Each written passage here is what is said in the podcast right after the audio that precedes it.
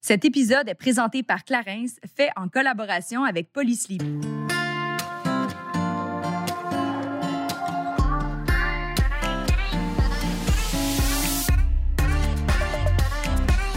Salut, ici Juliane et Kate et on vous souhaite la bienvenue sur notre podcast Génération Sidechick où nous allons démystifier la réalité des femmes de notre génération. Cette folle décennie qu'à la trentaine, c'est avec humour et aucune censure que nous et nos invités allons vous révéler des faits croustillants de notre vie privée. Alors servez-vous un verre et restez à l'écoute. Cheers! Les variations brusques de température et l'humidité quotidienne altèrent le système naturel de fixation d'eau dans la peau. Le pouvoir auto-hydratant s'amoindrit, la peau se déshydrate, perd en éclat, devient plus rugueuse et inconfortable. Pour y remédier, Clarence a décelé un puissant activateur d'hydratation au cœur de la nature afin de créer les soins Hydra Essentiels. Cette gamme aide la peau à retrouver sa capacité naturelle à retenir l'eau grâce à l'extrait de Kalankoe. La peau redevient intensément hydratée, elle reste fraîche et éclatante en toutes circonstances. À vous procurer dans une pharmacie près de chez vous ou sur clarence.ca.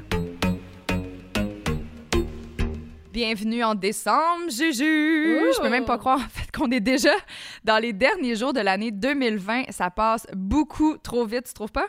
Hey, 2020, peux-tu croire, euh, qui est presque derrière nous? Euh, j'ai l'impression qu'encore hier, je suis en train de jouer avec euh, mes poupées, puis le pouf aujourd'hui, complètement adulte. je suis tellement d'accord. T'imagines, si nous, on se sent vieux en date d'aujourd'hui, comment nos parents, eux, doivent se sentir vraiment vieux à nous regarder grandir à cette vitesse-là? Oh my God, hein, tellement. D'ailleurs, je me demandais, maintenant, à l'âge adulte, quel genre de relation que tu as avec tes parents? Est-ce que tu es proche d'eux? Euh, en fait, pour, pour vrai, en fait, je, ne suis connaître hein, au travers de ce podcast, mm-hmm. mais je suis pas aussi euh, proche que je le souhaiterais, en fait. Mm-hmm. Euh, je suis partie de la maison assez jeune à l'entour de 19-20 ans. Puis on dirait que on s'est comme habitué, mes parents et moi, à vivre de façon distancée. sais, même si on n'est pas dans un pays différent, on n'habite plus sous la même adresse depuis plusieurs années déjà. Euh, puis aussi, je dois avouer que le noyau familial, soit mes parents en soi, c'était pas euh, super solide. Euh, j'en ai fait allusion quelques fois, mais mes parents, c'était une relation assez conflictuelle. C'était pas une unité euh, très aimante. Donc, bref, par défaut, je pense que chaque membre de ma famille, on a comme développé un réflexe d'indépendance chacun de notre côté. Hmm. Je dois avouer que à cause de ça, j'éprouve une certaine envie. Tu sais, quand je vois des familles super serrées, qui mangent ensemble à chaque dimanche, qui partagent des passions, qui voyagent ou qui font des passe-temps ensemble, euh, je suis vraiment envieuse de pas pouvoir en fait cumuler autant de souvenirs que eux en fait. J'aimerais vraiment mhm. ça euh, avoir cette relation là avec mes proches, euh, puis aussi mes sœurs là, c'est pas juste mes parents. Mais mais bref, voilà. Puis toi, je pense que tu es quand même assez proche de ta mère à tout de moins, non? Oui, moi je suis très proche de ma mère. Je te dirais que j'ai tout le temps une super de belle relation avec ma mère mais ça s'est un peu gâté à l'âge adulte. Qu'est-ce qui, je pense, qui est normal? Parce que, tu sais, là, je m'assume plus en tant que femme. Euh, mm-hmm. je, recommence à découvrir ma mère, mais sous un nouvel angle. Puis des fois, ça, ça peut, ça peut être quand même difficile parce que, tu sais, justement, j'ai l'impression qu'on voit nos parents comme des, des parfaits surhumains, là.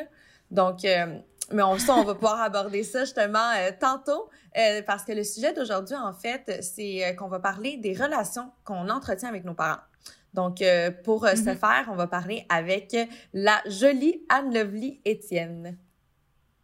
Mm-hmm. Ça va être super le fun, en fait, parce que euh, sans aucun doute, en fait, inévitablement, nos parents ont eu un grand impact sur la femme qu'on est devenue aujourd'hui. Mm-hmm. Donc, tu sais, de parler de ça, parler de notre relation. Encore une fois, je crois, Juliane, qu'on rentre dans un épisode d'autothérapie, ma chum. ah, évidemment, j'en doute pas, surtout que Justement, c'est un sujet euh, qui est proche de nous, mais qu'on n'aborde pas souvent. Donc, euh, ça va être super le fun de pouvoir discuter de ça aujourd'hui. Oui, donc sans plus tarder, on vous présente notre invitée d'aujourd'hui, Anne Lovely Etienne.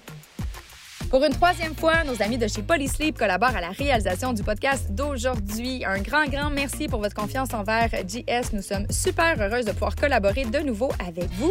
Je vous en ai parlé précédemment sur de l'entreprise et ses valeurs, mais aujourd'hui, j'ai envie de vous parler de mon expérience personnelle avec les produits. Si vous écoutez nos épisodes de semaine en semaine, vous êtes donc au parfum que cet été, j'ai emménagé avec mon copain. On a donc profité de cette occasion-là pour remeubler entièrement notre chambre à coucher petit à petit et j'ai fait l'acquisition d'un matelas Zephyr de Polysleep. À force d'en entendre parler et après avoir fait mes propres recherches, c'est l'entreprise qui coordonnait au mieux avec mes valeurs, mais surtout qui allait enfin pouvoir m'aider à mieux dormir car trop souvent je me réveillais avec des douleurs au cou jusqu'aux épaules. Après quelques mois d'utilisation seulement, je peux vous confirmer que c'est mon ostéopathe qui doit s'ennuyer de moi. La mousse qui est utilisée dans les matelas et les oreillers Polysleep s'adapte à la forme et au poids de votre corps, ce qui permet d'éliminer les tensions qui sont souvent ressenties au matin. Je le conseille donc à tous ceux qui souhaitent vraiment bien dormir.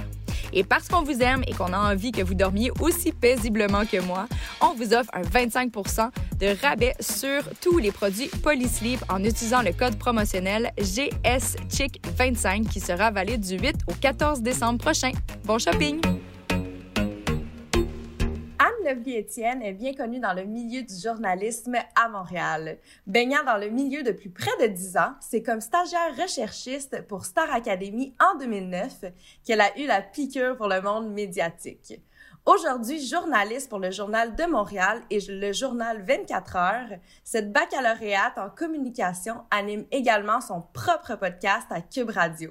Leçon de vie racontée à Anne Lovely. La pétillante et fonceuse rêve un jour de réaliser sa propre émission et d'être propriétaire de sa propre boîte de production.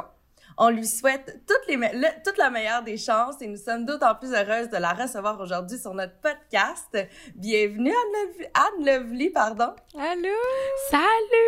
Bienvenue à Génération Sidechick, comment tu vas? Hey, je vais tellement bien les filles, sauf que, bon, euh, Juliane, je, je, te souhaite vraiment de te rétablir de ce mini-rhume, de ces premiers petits symptômes. Euh, j'ai comme cette peur. Je sais pas la COVID comment ça a été mm. pour vous autres, là, les filles, mm-hmm. mais Colin, c'est chiant. C'est très chiant. C'est très, très chiant, on va se le dire. on va se le dire. Puis, tu sais, c'est ça, hier, je devais aller ou, essayer, parce que vous savez que l'ADN de mon travail, c'est d'aller essayer tout plein de restos. Mm-hmm. Et là, j'ai été annulée par oh un des restaurants parce que, bon, il y avait un code COVID. Tu sais, c'est comme. Oh! On peut-tu vivre? Ouais, tout est chamboulé. C'est vrai que c'est dur. Puis je trouve que c'est d'autant plus dur de planifier quelque chose. Tu sais, comme ce soir, par exemple, j'avais un souper pour la fête d'un ami. On était 10 puis là, finalement, la règle a changé au courant de la semaine. Fait que je me suis fait kicker out du souper. Ben mais c'est poche! Moi aussi, j'ai une de mes meilleures amies. Elle était là, je sais pas quoi faire, c'est mon anniversaire. En tout cas, c'est bien chiant. Mais ben non, mais après ça, c'est juste, ça, ça, nous donne des occasions de se revoir plus souvent en petits groupes. Exactement, de qualité. Voilà. voilà Voyons-le positivement.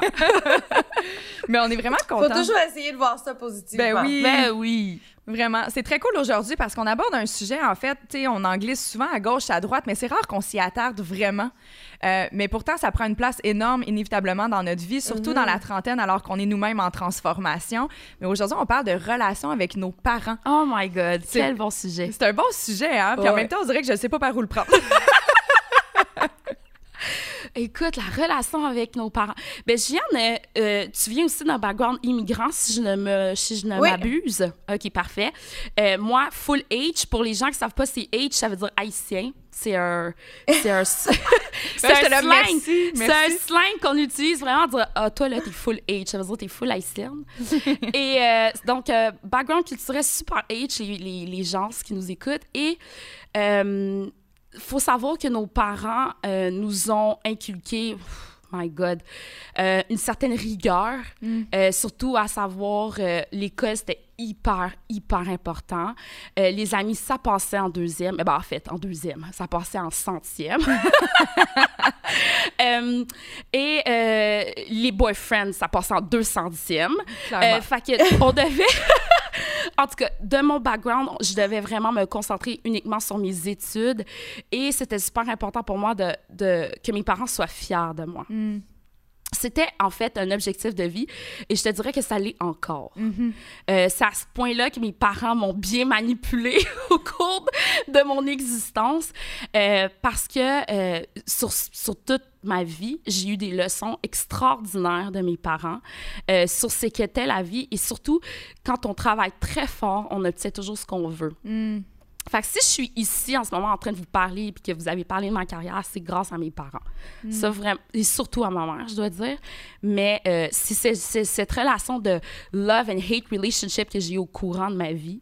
C'est-à-dire qu'à l'adolescence, je détestais mes parents. Parce Mais qui ne déteste pas ses parents à m'emmener dans leur adolescence? c'est vraiment... Je sais pas pour vous autres, les filles, c'était comment? Ben, tu sais, pour ma part, si je veux commencer, en fait, tu sais, love and hate, je sais pas si je pouvais dire ça à cette époque-là. Aujourd'hui, je me rends compte de ça, mais moi, je suis la cadette, on est quatre filles. Oh, wow! Et moi, je pense que mon love and hate, c'était le sentiment de tout le temps passer en dernier. Tu sais, c'est comme rendu à moi, mes parents, ils étaient comme fatigués. Ils étaient là, ah, j'ai assez donné avec les trois autres, là, comme, donne-moi un break, tu sais. Fait que j'étais comme, non, moi aussi, je veux de l'attention. Puis, fait que, tu sais, c'est je dis pas que j'ai détesté mes parents, mais chez moi, en fait, ça a créé un énorme sentiment d'indépendance parce que j'attendais beaucoup alors qu'ils étaient peut-être pas en mesure de me donner toute l'attention, sachant qu'on était quatre enfants. Euh, je me suis comme un peu détaché, on, dirait, du nid familial. Sans, je suis très proche de mes parents, je les aime, mais on dirait que pour être capable de tracer mon propre chemin, il a fallu que j'arrête d'avoir des attentes au niveau du nid familial, justement, puis que je vole de mes propres ailes. Fait que moi, j'ai commencé à travailler, j'avais 12 ans à peine, là. Ah! Parce que je voulais mon argent de poche, puis je voulais pas... J'étais tannée d'avoir les vieilles baskets de mes sœurs, puis que ma mère, c'est elle qui décidait si c'était encore c'était le temps ou pas de changer mes choses, tu sais. Oh, fait que moi, j'ai commencé à travailler très jeune parce que je voulais l'indépendance, tu sais. Toi, Juliane, je suis curieuse. Je, pense qu'on n'a pas eu du tout le même genre de, d'adolescence, vingtaine.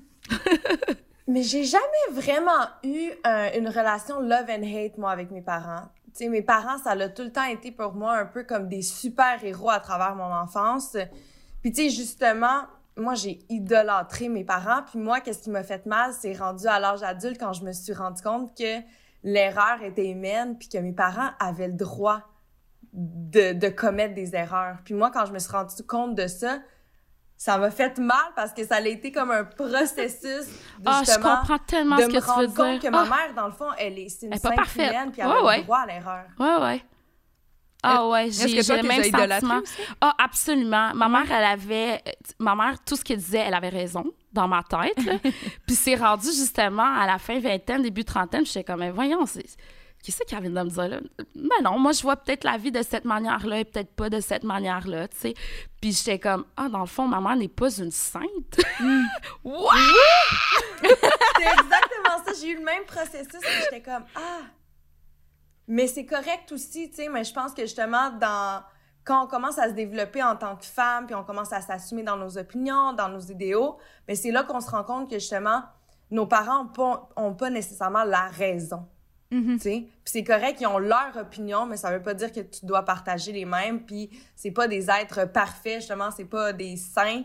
Alors, euh, mais tu sais, c'est normal, je pense que tout enfant, on passe par là, là rendu à l'âge adulte. Puis là, je suis capable vraiment de d'être plus indulgente aussi face à mes parents depuis que je, je me rends compte que, justement, mon Dieu, ils sont comme nous, là. Mm-hmm. Clairement. Mais comment vous qualifieriez votre relation avec vos parents en date d'aujourd'hui? Euh, moi, c'est drôle, je vais vous raconter une histoire parce que euh, pour vous faire un bref historique un peu de l'histoire de mes parents, moi, je suis arrivée au Québec, j'avais deux ans, donc je suis née à Port-au-Prince. Et euh, ma, au Québec, ma grand-mère, qui est la mère de ma mère, était déjà ici. Elle était déjà installée, sauf qu'elle est tombée gravement malade. Donc, ma mère est arrivée ici dans la mi-vingtaine avec moi et enceinte de ma sœur. Et mon père, à l'époque, qui travaillait pour euh, l'électricité d'Haïti, avait dit à maman, écoute, moi, je vais aller m'installer aux États-Unis, je vais nous préparer un nid, occupe-toi de ta mère, puis quand ça va être prêt, puis qu'on va être, on va être correct, tu viendras me rejoindre aux États-Unis. Donc, j'aurais dû être une Américaine, mesdames et messieurs. Hmm. Sauf que mon père, euh, mon père était un charmeur de ces dames. Euh, mon père adorait les femmes. Ce qui fait en sorte que, bon, de fil en aiguille, sans trop savoir ce qui s'est passé entre les deux, ils se sont séparés. Donc, ma mère a décidé de rester ici.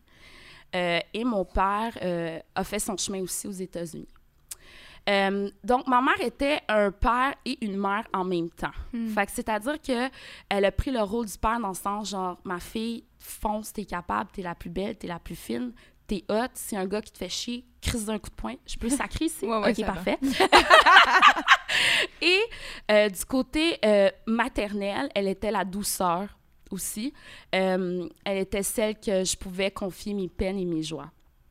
Fait que ma mère, c'était vraiment un deux pour un. Fait que c'était une super, super woman. Et du côté de mon père, c'était, oui, un charmeur des dames, mais c'est drôle parce que j'ai toujours recherché un peu. On dit toujours que les filles recherchent un peu leur père dans leur chum. Ouais, on pourrait s'en reparler de ça. On pourrait s'en reparler. Ouais. Euh, mais mon père, c'est ça, c'était euh, le monsieur que je vénérais parce que mon père, c'était quelqu'un qui s'habillait toujours bien, Hmm. euh, qui était un leader, qui sentait toujours bon, que, euh, que ses cheveux étaient toujours faits, sa barbe était toujours faite. Tu sais, j'allais mettre de l'essence, mon père m'ouvrait la porte, puis c'est lui qui mettait l'essence pour moi. Tu sais, j'ai jamais payé avec mon père. Tu sais, mon père, c'était l'homme, tu sais, de mes rêves, sauf qu'il était absent. C'est ça, c'est ça le hic.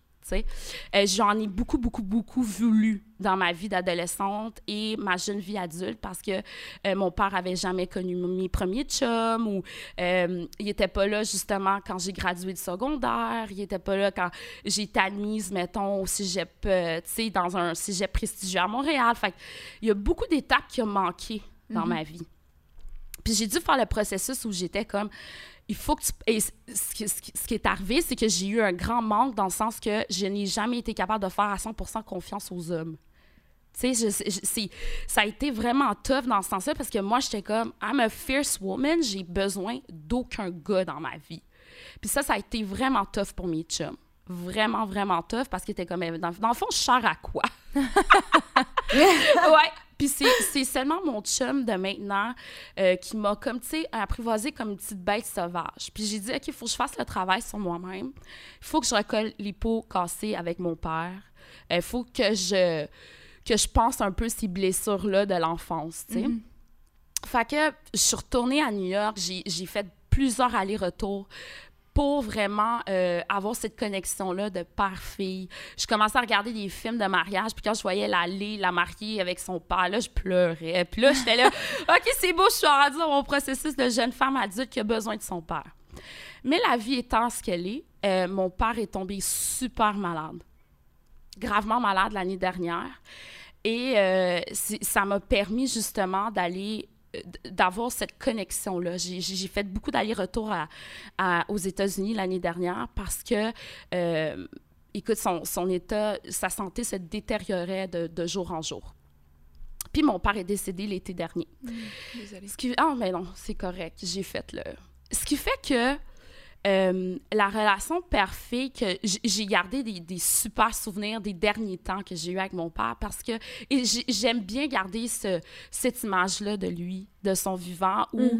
euh, tu sais, il m'aimait, mais c'est juste qu'il m'aimait. C'est ça l'erreur, comme Juliane a disait, c'est que tu te rends compte que tes parents ont fait des erreurs aussi. Puis je me suis- tu sais, j'étais là, mais pourquoi il n'est pas resté avec ma mère? S'il était resté avec ma mère, il serait, il serait peut-être même pas mort aujourd'hui. Mais tu sais, de faire de, tout ce genre de réflexion-là, c'est correct parce que nos parents avaient leur pattern, avaient leur chemin, ils ont fait leurs erreurs. Puis ça, je l'ai vraiment comme, genre, compris Ouais. avec la mort de mon père. Tu sais, c'est là que j'ai fait « Oh my God, mes parents sont pas des saints! » Euh, Puis avec ma mère, ce qui est- moi, j'ai failli perdre mes deux parents, là, c'est euh, c'est assez fou. Et avec ma mère qui est tombée aussi gravement malade, j'ai eu, euh, j'ai su des choses parce que moi, j'étais la, j'étais sa garde malade un peu. C'est moi qui, qui, qui planifiais toutes les... En fait, les rôles se sont inversés. Elle est devenue ma fille et moi, je suis devenue la mère.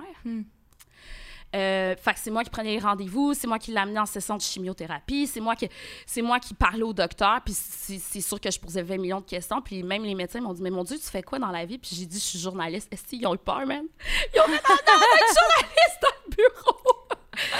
Et ceci étant dit, euh, j'ai eu une relation de femme à femme avec ma mère.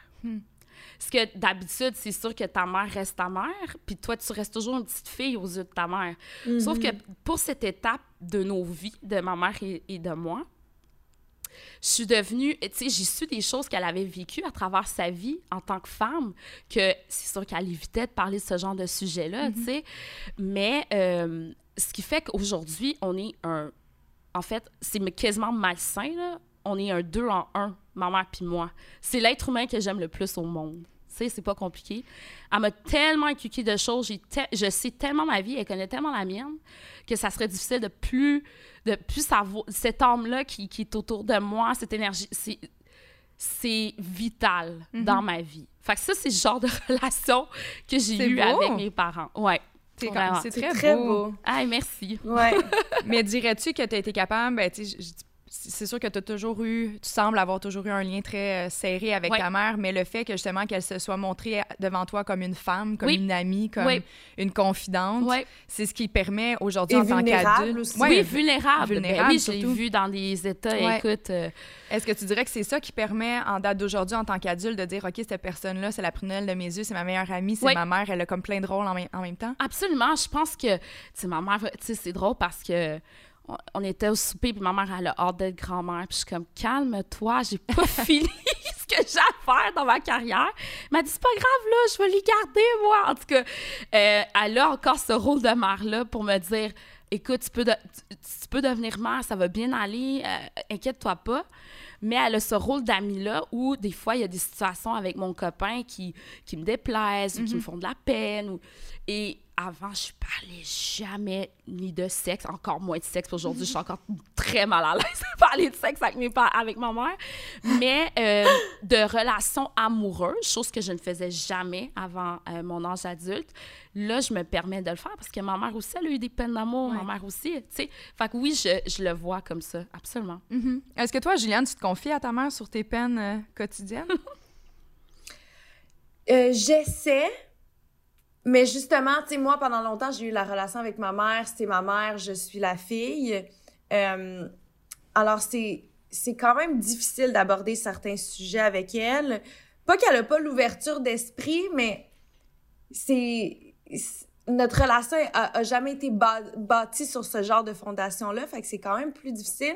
Je te dirais que euh, quand je suis allée à Occupation Double, vu qu'elle a pu me voir agir justement oh dans un espèce de quotidien avec des gens, des hommes, elle a comme appris à me connaître sous une autre facette, puis je pense que ça nous a fait du bien, du moins à notre relation. Euh, même dans ma famille, même je dirais même avec mon frère, euh, mon grand frère, que tu sais, on avait une relation plus difficile. Euh, le fait de me voir aller à la télé, de voir, que, que, que j'avais toujours les, les, les, valeurs à bonne place, puis que j'étais quand même la même fille quand j'étais dans ma famille comme quand j'agissais avec mes amis, ben on dirait que ça a comme fait du bien justement à ma mère puis à mon frère de voir ça. Puis euh, ça nous a vraiment aidé euh, de par notre relation. Puis je pense que depuis ce moment-là justement avec ma mère, il y a un peu moins de tabou, mais il y en a quand même encore un peu. Mais tu sais justement, euh, je sais pas si toi c'était comme ça de ton côté euh, Anne, mais moi justement tu j'ai été élevée un peu plus avec la mentalité migrante.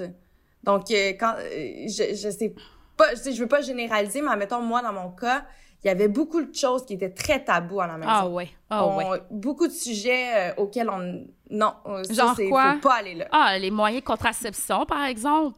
Ouais. Moi, j'ai dû cacher à ben, ma mère que je prenais la pilule. Ouais. Oh, ouais. c'est fou, là, parce que je voyais mes amies caucasiennes qui disaient Ah, ben j'ai rendez-vous au médecin, ma mère m'accompagne, puis elle veut que je prenne la pilule. Moi, j'étais là, quoi? Ta mère veut que tu prennes la pilule Moi, c'était genre, pilule, les gars, tu vas avoir du sexe, et gars, genre, tu veux pas tomber enceinte. Pour nous, là, c'est. En tout cas, je sais pas pour toi, Juliane, mais c'était tellement, mais tellement tabou. C'était fou, là. Ah oui, moi aussi, énormément. Ah ouais, hein? Mais là, on dirait j'essaie de, de, de, faire le lien avec ma culture très kebs. Mais, tu sais, moi, j'ai. Je me souviens d'avoir été seule à aller chercher ma pilule contraceptive avec ma meilleure amie. On a fait ça, deux, couples, deux petits couples ensemble, puis on commençait les deux. Ah! Tu sais, les deux, on, comme, on, on, était tout le temps les quatre ensemble. Mon copain était meilleur ami avec son copain, fait que c'était vraiment très cool. On était allés les quatre ensemble, puis je l'ai juste présenté à ma mère. Mais comme je dis encore une fois, elle a eu trois autres filles avant moi, tu sais, qui ont pris, qui ont tracé le chemin. Fait que, comme je dis, j'ai tout le temps eu l'impression que rendu à moi, sais, mes premières règles, ma cousine, avec qui je suis encore très proche, la première fois qu'elle a eu ses règles, ils ont fait une célébration familiale. She's a woman! Ah! Elle a eu droit à un souper, des cadeaux, des ballons. Fait que moi, quand j'ai eu mes premières règles, je m'attendais à le même genre de reconnaissance envers la femme que j'étais. Puis là, quand j'ai annoncé à ma mère que j'avais eu mes règles, tu sais, écoute, j'étais excitée, puis j'étais comme, cool, tu sais, je vais avoir des cadeaux, puis un party, puis ça va être cool. Puis écoute, ça a fait pum, pum, pum, J'ai rien eu, puis à un moment donné, je te pleurais, puis elle a dit, ben, mais qu'est-ce que je dis? Mais comment ça? Marie, elle, elle a le droit à un party? Puis moi, il y a comme, elle dit, ben là, s'il avait fallu que je fasse quatre parties, à cause de vos règles. Fait que, tu sais, je pense qu'un rendu à un certain point, elle était comme, on s'en fout, là. Ah. Fait que, tu sais, je pense, je sais pas, c'est une, une, approche très québécoise, le fait d'être un peu plus détaché de ce genre de choses-là, ou c'est juste ben, mon milieu familial à moi qui a créé ce genre de dynamique-là, tu sais? Ben, je pense que, tu sais, je regarde mes autres amies québécoises, puis tout était comme normal. On dirait que, pas banalisé, mais tu sais, pourquoi faire un drame avec ça? Je sais pas si pour toi, Juliane, tu sais, on entendait peut-être des filles qui tombaient enceintes ou, tu sais, les parents étaient comme, OK, on va trouver une solution, veux-tu garder le bébé? Tu sais, moi, ma mère, elle m'aurait trucidé. J'aurais été six ah, pieds sous terre, tu sais. fait que je pense que. Ouais? Vas-y, ah, pardon, mais mais en fait, j'ai goût de dire, même à l'âge adulte, ah. c'est vraiment drôle, mais moi, dans ma famille vietnamienne, ils n'ont jamais rencontré aucun de mes copains. Mon père n'a jamais rencontré aucun de mes copains. J'en ai eu des relations, là. Puis, tu sais, j'ai déjà eu une relation que ça a duré quatre ans. J'en ai jamais parlé à mon père. Ma famille vietnamienne n'a jamais été au courant parce que pour moi, je suis sûre qu'il qui pourrait l'accueillir. Par contre, moi, dans ma tête, j'ai tout le temps eu la mentalité avec mon père, surtout de la personne que je vais lui présenter, ça va être quand je vais avoir la bague au doigt, puis c'est ça. ça. va être la personne que je vais marier. Sais, je, vais pas lui montrer toutes les chums que je vais avoir along the way parce que c'est juste malaisant, puis ça, dans la culture, on dirait que c'est pas très bien accueilli. Donc, même à ce jour-là, je peux vous le confirmer, j'ai 30 ans, puis mon père a jamais rencontré un de mes chums, puis j'ai passé à occupation double. Pouvez-vous croire? Ben, c'est pour ça que, on dirait, sais, je comprends l'effet de la culture, puis des, croyances et tout ça, mais il reste que tu habites Montréal, tu es très proche, de, évidemment, de notre culture à nous, ton père aussi, d'une certaine façon, parce qu'il y habite. Tu sais, tu sais qu'aujourd'hui, la plupart des gens, ils se marient même pas, fait que tu vas jamais présenter un gars à ton père. Tu vas arriver un jour avec ta bédaine, tu vas dire Hello, I'm pregnant. euh, oui et non, parce que ma famille est très, très, très religieuse. Nous, on est catholique. Fait que tu veux te euh, marier. ma euh, ma soeur, euh, ma tante, c'est une sœur dans un couvent. donc, nous, en mettant dans notre culture, c'est le mariage envers les enfants. OK. Fait que toi, t'es sûre de te marier. j'ai... Ouais, moi, j'ai encore cette mentalité-là. Moi, je veux me marier avant d'avoir des enfants. Yeah, euh, on est old school toutes les deux. ah, mais moi aussi, en by the way. Je, ah ouais, je, généralise, mais moi aussi, je crois au mariage. Toi aussi, ouais. old school? Yeah, j'aime ça, les filles, des side chicks old school. J'aime yes. ah, mais moi, je suis très, très, très old school. Mais tu sais, c'est ça. Je trouvais ça juste drôle parce que justement, avant de faire l'aventure Occupation Double, j'en parlais justement avec ma mère, euh, puis mon frère, puis j'étais comme, attends, mais c'est vraiment drôle parce que la famille m'a jamais vu avec un copain, mais là, tout d'un coup, je vais être occupation double, je vais faire ça à la télé devant eux. Je capotais mes raides, tu sais. On dirait que ça fonctionnait pas dans ma tête. Puis là, je me suis dit, tu sais quoi, tu sais, j'ai une vie à vivre, puis je vais m'assumer. Je suis une femme, j'ai une tête sur les épaules. Tu sais, en voulant dire, je suis fière de la personne que je suis, donc je devrais pas avoir honte.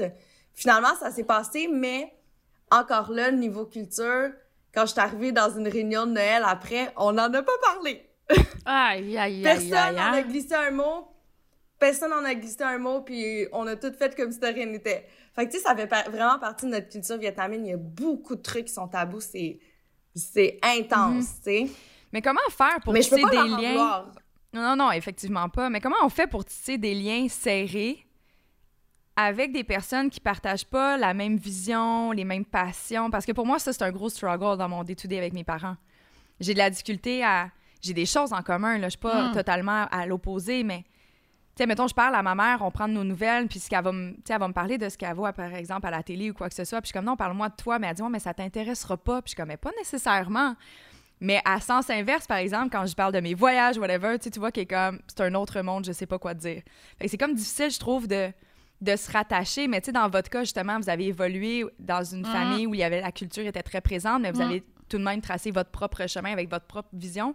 Comment vous faites pour être capable de tisser des liens malgré les divergences? Question, ça. Euh, Je sais pas pour toi, de ton côté, comment ça fonctionne, mais moi, j'ai l'impression que, euh, admettons, dans ma famille québécoise, je suis Juliane, j'ai 30 ans.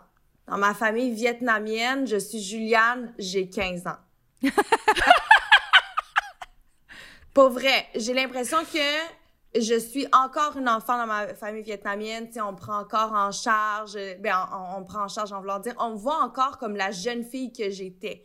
Fait que c'est dur pour moi d'être totalement moi-même, mais ça fait quand même partie de moi.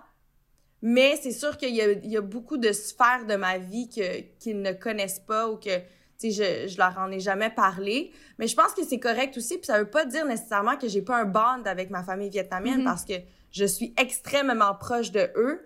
Mais justement, eux, ils découvrent une, une autre facette de moi comparativement à mes amis qui en ont une autre. Mais je pense que c'est normal aussi. Tu sais, on s'adapte aussi dans les environnements dans lesquels on se trouve. Euh, certains pourraient dire que c'est super malsain, mais moi, j'ai grandi là-dedans. Tu sais, donc, pour moi, c'est tout à fait normal. Mhm. Mais mon père aussi a encore une perception de moi. Pour, pour mon père, je suis encore une petite fille de 15 ans. Là. Ah, oh, wow. Puis pour toi? Ouais. Euh, comment j'ai. Ben, tu sais, je, je, vais un peu revenir à l'histoire euh, avec mon père parce que c'est drôle parce que euh, pendant des années, tu sais, c'était comme. on dirait que lui, quand il a laissé ma mère, qui, qui a quitté notre nid, j'étais encore la petite fille aussi. Mm.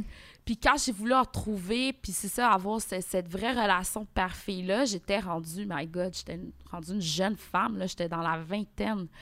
Euh, fait que je pense que comment j'ai pu tisser des liens avec lui, c'est en lui posant énormément de questions sur la famille, d'où on vient. Tu sais, moi, je suis pas retournée en Haïti. C'est quelque chose qui est sur ma bucket list que je voulais faire cette année. Mais bon, avec la COVID, ça va, ça va aller plus tard, mais c'est pas grave. Mais, tu sais, où je suis née, comment il est tombé amoureux de ma mère. Hmm. Tu sais, des fois, de juste de se rappeler d'où l'on vient, tu sais, euh, je pense que c'est là qu'on tisse, euh, qu'on tisse des, des, des liens tu sais, euh, moi, il y avait une partie de ma famille que je connaissais pas du côté de mon père. Puis c'est drôle, je les ai rencontrés à ses funérailles. Hmm. Tu sais, c'est comme, OK, bon. Euh, puis là, je, demandais des questions à ma mère, mais là, c'est qui elle? Puis là, là, elle me contait, ah, elle était pas fine. Puis là, ça fait des. ça fait euh, des liens à savoir où sont nos. Tu sais, pour toi, Juliane, justement, tes, tes, tes racines vietnamiennes. Puis, tu sais, s'ils sont partis d'où ils sont pour s'être établis au Québec, et de, nous, de vouloir nous offrir une meilleure vie, je trouve que déjà là, c'est de tisser un lien, un lien extrêmement fort parce que ce qu'ils veulent, c'est le meilleur pour leurs enfants. Je sais pas pour toi, là, euh. Puis, honnêtement, je trouve que c'est la meilleure façon de pouvoir comprendre qui ils sont. Parce qu'ils viennent de complètement. En tout cas. Ben oui en Haïti, ça n'a rien à voir avec Montréal, zéro pin bar. Il y a des, des, trucs tellement spécifiques à la culture puis là, tu te dis, OK, c'est pour ça que tu penses demain. C'est pour ça qu'il faut mhm. qu'on se marie avant d'avoir des enfants. C'est pour ça qu'on doit économiser, tu sais, avant de partir du nid familial. Puis c'est pour ça que c'est accepté qu'on soit des tanguis jusqu'à 30 ans s'il faut, tu sais. Euh, il y, a, y, a, cette espèce de tisser les liens de notre culture, de nos origines, d'où on vient. Et c'est pour ça souvent que je me dis toujours, mes, mes deux pieds, que, justement, que je devienne... Euh, sais, quasiment une Oprah Winfrey avec ma propre boîte, tu sais, je vais jamais oublier d'où je viens, mais c'est à cause de ces liens-là que j'ai tissé avec mes parents. Mm, c'est une belle façon de voir les choses, effectivement. Peut-être de repartir aussi de... Tu sais, mes, mes parents, c'est pas un mariage heureux, tu sais, fait que des fois, on dirait que je vois mes parents, dans, mes, ben, mes parents, pardon, dans un tout, puis j'ai la difficulté à connecter avec le tout, tu sais, parce que j'étais très... On était très distancés de ça, tu sais, quand c'est pas c'était pas mm. super sain. Les deux ensemble sont vraiment mieux séparés. Mais tu sais, je pense que c'est une des raisons aussi pourquoi les enfants, on a pris un, chemin beaucoup plus indépendant, tu sais. Ben oui. Euh, mais si, effectivement, je voyais ma mère pour ma mère, ouais. essayer d'aller chercher, parce que ma mère est beaucoup plus cachetière. Mon père, je connais toutes ses affaires. lui, il était content de me dire qu'il dansait avec deux, trois filles sur le dance floor en même temps. mon père me raconte tout. Ma mère, c'est un petit jardin secret. Ah ouais. j'ai hein? posé la question, il pas si longtemps. Je dis, ah là, maman, ça fait bientôt, tu sais, ça fait plus de 18 ans que tu es séparée. T'as-tu couché avec quelqu'un d'autre? Oh! T'as-tu eu du sexe avec un autre homme après? Parce que j'étais comme, mais je m'inquiète. C'est ta santé aussi, là. C'est pas juste des potins, là. Je suis comme, t'es une femme encore, puis t'es belle, puis tu mérites d'avoir quelqu'un qui prend soin de toi, tu sais.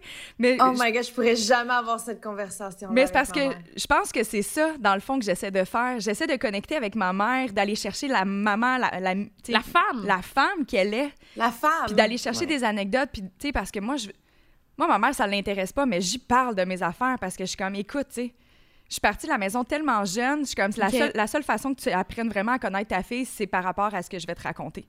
Fait que moi, là, j'y raconte hmm. tout. Je vais dans une date, je dis pas le moindre détail, mais tu sais, je dis, je m'en vais dans une date avec un gars, c'est passé ça, on s'est embrassé, ça marchait vraiment pas. Tu sais, je vais y raconter parce que moi, je trouve ça drôle. Après ça, est-ce qu'il est mal à l'aise? Sans aucun doute. Mais au moins, je me dis, elle va avoir l'opportunité de connaître vraiment sa fille, tu sais. Tellement. Puis je trouve ça, mais c'est un bon Mais je trouve truc. ça beau de voir que t'as une belle, que, que t'essaies de faire ça, d'avoir cette relation-là avec ta mère. J'aimerais vraiment ça. Ben, tu sais, je pense que j'y travaille. Je suis pas encore là.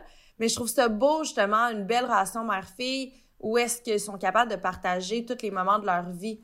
Je trouve Mhm. ça extrêmement sain, même. Ouais. Ben, dis-moi, est-ce que c'est- tes deux parents sont vietnamiens, Juliane? Non, ma mère est québécoise. OK. Mais ma mère, elle a quand même, euh, je pourrais dire, beaucoup les valeurs euh, des immigrants. OK. OK. Ouais, puis ma mère, tu sais, elle est quand même très... euh, Conservatrice? comment je peux dire? Ouais, elle est très con- conservatrice. Donc, ça, pour vrai, moi, j'ai eu ça des deux côtés, là. Donc, c'est c'est quand même le fun, mais tu sais, je trouve que ça fait partie de moi, puis ça fait de moi la femme que je suis. Ben oui. C'est sûr que j'ai certains patterns où est-ce que j'avais l'impression justement que je- ben en fait je comprenais pas d'où ça provenait. Puis là à l'âge adulte je me rends compte que ah ben voyons ce pattern là me provient de mon père, celui-là de ma mère. Tu sais, puis je pense qu'on on, à l'âge adulte on on, on, est- commence à se rendre compte justement qu'on qu'il y a beaucoup de nos parents en nous, tu sais, de l'éducation qu'ils nous ont donné, les valeurs Mhm. qu'ils nous ont données. Puis des fois, c'est pas nécessairement ce qu'on voudrait pour nous-mêmes. Tu sais, moi, mettons, euh, mes parents sont, sont quand même un peu plus fermés d'esprit. Euh, mon père est beaucoup dans l'orgueil. Euh, puis moi, en grandissant, j'ai tout le temps été un espèce de chat sauvage. Tu sais, je suis quelqu'un qui fait difficilement, ben, moi maintenant, je faisais difficilement confiance aux gens. J'avais de la, de la misère à m'ouvrir. J'étais beaucoup dans le jugement, dans l'ego, dans l'orgueil. Puis je me demandais vraiment d'où ça provenait. Mais avec du recul, je me suis rendu compte que, ah, OK, c'est parce que mon père est comme ça. Mm. Tu sais, mon père m'a éduquée de cette façon-là. Tu sais, ma mère m'a donné ces patterns-là. Fait que là, j'ai comme réalisé beaucoup de choses à l'âge adulte. Puis on dirait que à cause de ça, je suis plus indulgente. Puis j'essaie de travailler pour- euh, sur ces traits-là parce que je me dis que c'est pas profondément moi. C'est ce qu'on m'a inculqué. Mais est-ce que c'est Juliane fondamentalement? Je pense pas. Hmm. Tu sais, mais c'est correct aussi. Tu sais, je pense nos, nos parents, justement, on le disait tantôt, nos parents sont pas parfaits. Ma mère, justement, j'ai eu une conversation avec elle euh, il y a quelques mois, puis elle me disait, je lui demandais, tu sais, que- comment tu te sens justement de, de, tu sais, de vieillir par rapport à, tu sais, ma mère elle avoir bientôt 60 ans, puis elle me disait, moi, dans ma tête, j'ai encore 20 ans, Juliane. Elle dit, tu sais, toi, t'arrives dans la trentaine, puis pour toi, c'est nouveau. Mais elle dit, mais moi, c'est nouveau aussi. Toutes les étapes de ma vie, c'est des nouvelles étapes que j'ai à traverser, puis que j'ai à apprendre sur le tas. Puis quand ma mère m'a dit ça, j'ai fait, mais crime, c'est vrai? on demande tellement de nos parents, puis on a l'impression qu'ils doivent être euh, les parfaits parents, les parfaits grands-parents, les parfaits ci, les Ouais. parfaits ça. Mais mon Dieu, eux aussi, là, ils apprennent en, en vieillissant, là. Ils le savent pas, là. Ils, Mm. ils, peuvent pas prédire les étapes qui vont arriver dans leur vie puis comment ils vont réagir face à ces, ta- ces étapes-là. Fait que, tu sais, je pense qu'il faut vraiment, justement, être plus doux face à nos parents puis essayer de vraiment comprendre leur position parce que, tu sais, moi aussi, là, si j'ai un enfant demain matin, penses-tu que je vais être euh, le- la mère parfaite? Ben non, Ben je non. vais apprendre sur le tas. Je vais pas Ben savoir ouais. comment changer une couche puis comment réagir avec mon enfant. On apprend. Tu sais, puis je pense que ça fait partie de la vie. Ouais. Tu disais que, Juliane, tu avais des traits qui font partie de toi, de la façon que tu as été élevée ou la façon que ton père était ou quoi que ce soit. Est-ce que pour toi, Mhm. aujourd'hui, en, en date d'aujourd'hui, il y a des traits de personnalité qui te disent Oh my God, quand je fais ça, c'est tellement ma mère? Ah, FML, FML. Même des faces que je fais, c'est ma mère. Euh, Oh my God. Je me surprends à parler à mes amis puis faire des, des, des morales comme ma mère me faisait. C'est horrible. C'est vraiment horrible. On est devenus euh, lourds à notre tour. Nous autres aussi, on est devenus lourds finalement. je suis devenue tellement lourde. Mais euh, une chose que j'ai eu comme trait de caractère dans ma mère, puis je suis vraiment euh, bénie de ça, c'est que ma mère, c'est une femme extrêmement positive, Mm. extrêmement résiliente, c'est-à-dire que pour elle, problème égale solution. Il y a un problème, c'est correct, on va le régler. Il y a 20 000 façons de le régler. Essaie de trouver la solution qui va être la plus facile, qui va rayer ton problème. Ma mère a toujours été comme ça. Et euh, c'est une personne extrême. Mes deux parents étaient extrêmement, extrêmement travaillants, puis même qui avaient peut-être pas d'équilibre. Puis j'ai hérité de ça. Malheureusement, j'ai workaholic. Ah, je suis ah, mon Dieu que je suis une workaholic. J'ai dit, ça pas de bon sens. J'essaie... La COVID m'a vraiment fait réaliser aussi. Tu sais, euh, on parlait de, de négatif tantôt, mais Juliane a dit, ben, il faut voir le positif. Ben oui. Puis ça, ça a été un, un trait positif, qu'il fallait que je trouve l'équilibre. Mm. Fait que je trouve l'équilibre. euh, quand j'ai, j'ai arrêté de travailler complètement pendant deux mois, j'étais comme, oh mon Dieu, c'est ça, chiller. Je capotais, tu sais. Fait que tout ça pour dire que mes parents euh, m'ont quand même inculqué des trucs super cool, donc le positivisme de travailler fort, euh, mais aussi, euh, je trouve que mes valeurs, écoute, de, de grand-mère caillou, j'a- j'aime ça, c'est une expression que j'aime. Grand-mère Caillou. caillou. C'est-à-dire que la religion catholique, faut vraiment. Tu sais, moi, mon chum, il sait. Faut qu'il me marie avant que je pop un bébé. C'est impossible que ce soit le contraire. Genre, je ne tomberai jamais enceinte si devant mes amis, mes parents, qui. En fait, c'est un respect à ma culture, tu sais. Fait que. euh, Ouais. Mais t'as déjà un, bout- un bon bout de chemin, je te vois avec une bague. Félicitations. Ah, il te merci beaucoup, c'est gentil. Non, he knew. Il savait.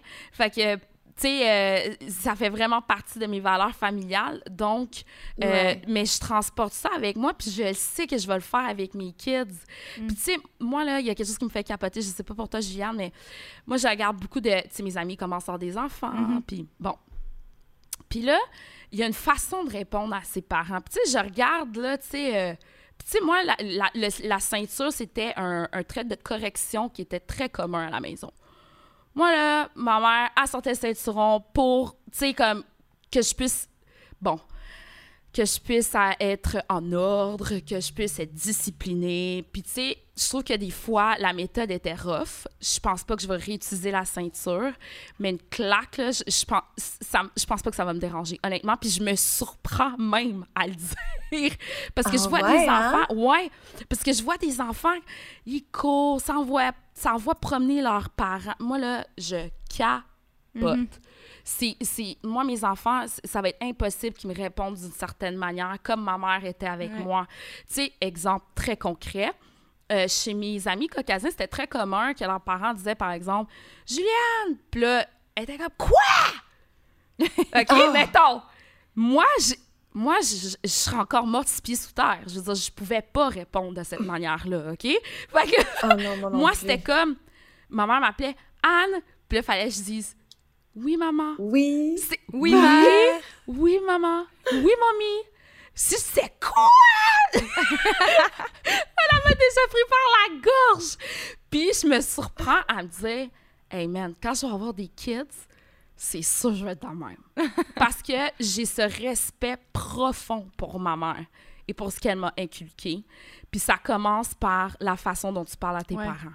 Je vais être super, Ouais. super anal avec ça, je le sais. Puis ça, c'est, ça, c'est peut-être le côté plus, pas négatif, mais plus genre grand-mère caillou, mettons. Ce que mes parents m'ont inculqué, tu sais, que je sais que je le sens. Là. Mais moi, je trouve pas ça négatif. Je trouve ça important. Ouais, Tu sais, ouais, ben, ouais. ça va aussi avec l'éducation qu'on a reçue, mais moi aussi, je trouve ça super important. Puis moi, c'était la même chose, là. Aucunement que j'aurais. Même, moi, j'avais des amis à l'école, quand j'étais plus jeune, au primaire, qui appelaient leurs parents par leur prénom. Hey, moi, oublie ça. Moi, Ouais. là, ça me sciait les deux jambes. Oh my God! Puis c'est drôle parce qu'à un moment donné, je suis revenue à l'école, puis on est en train de souper, puis là, je, je tente ma chance. Je vais appeler mon père par son prénom, on va voir comment il réagit. Fait que là, je dis, mon père, il m'appelle pour souper. J'ai dit, oui, j'arrive, Joseph. Oh mon Dieu! Hey, il est arrivé dans ma chambre. Pardon? Pardon? Moi, mon nom, c'est Papa. Puis là, j'étais comme, OK, je vais plus jamais le refaire. Mais chez moi, ça, c'est la même chose. J'ai pas le droit à ma mère. Puis surtout, elle aime pas son prénom d'emblée. là. Ma mère, elle, elle s'appelle Micheline. Puis mon Dieu, qu'elle a. Tout le monde l'appelle Mimi. C'est Mimi.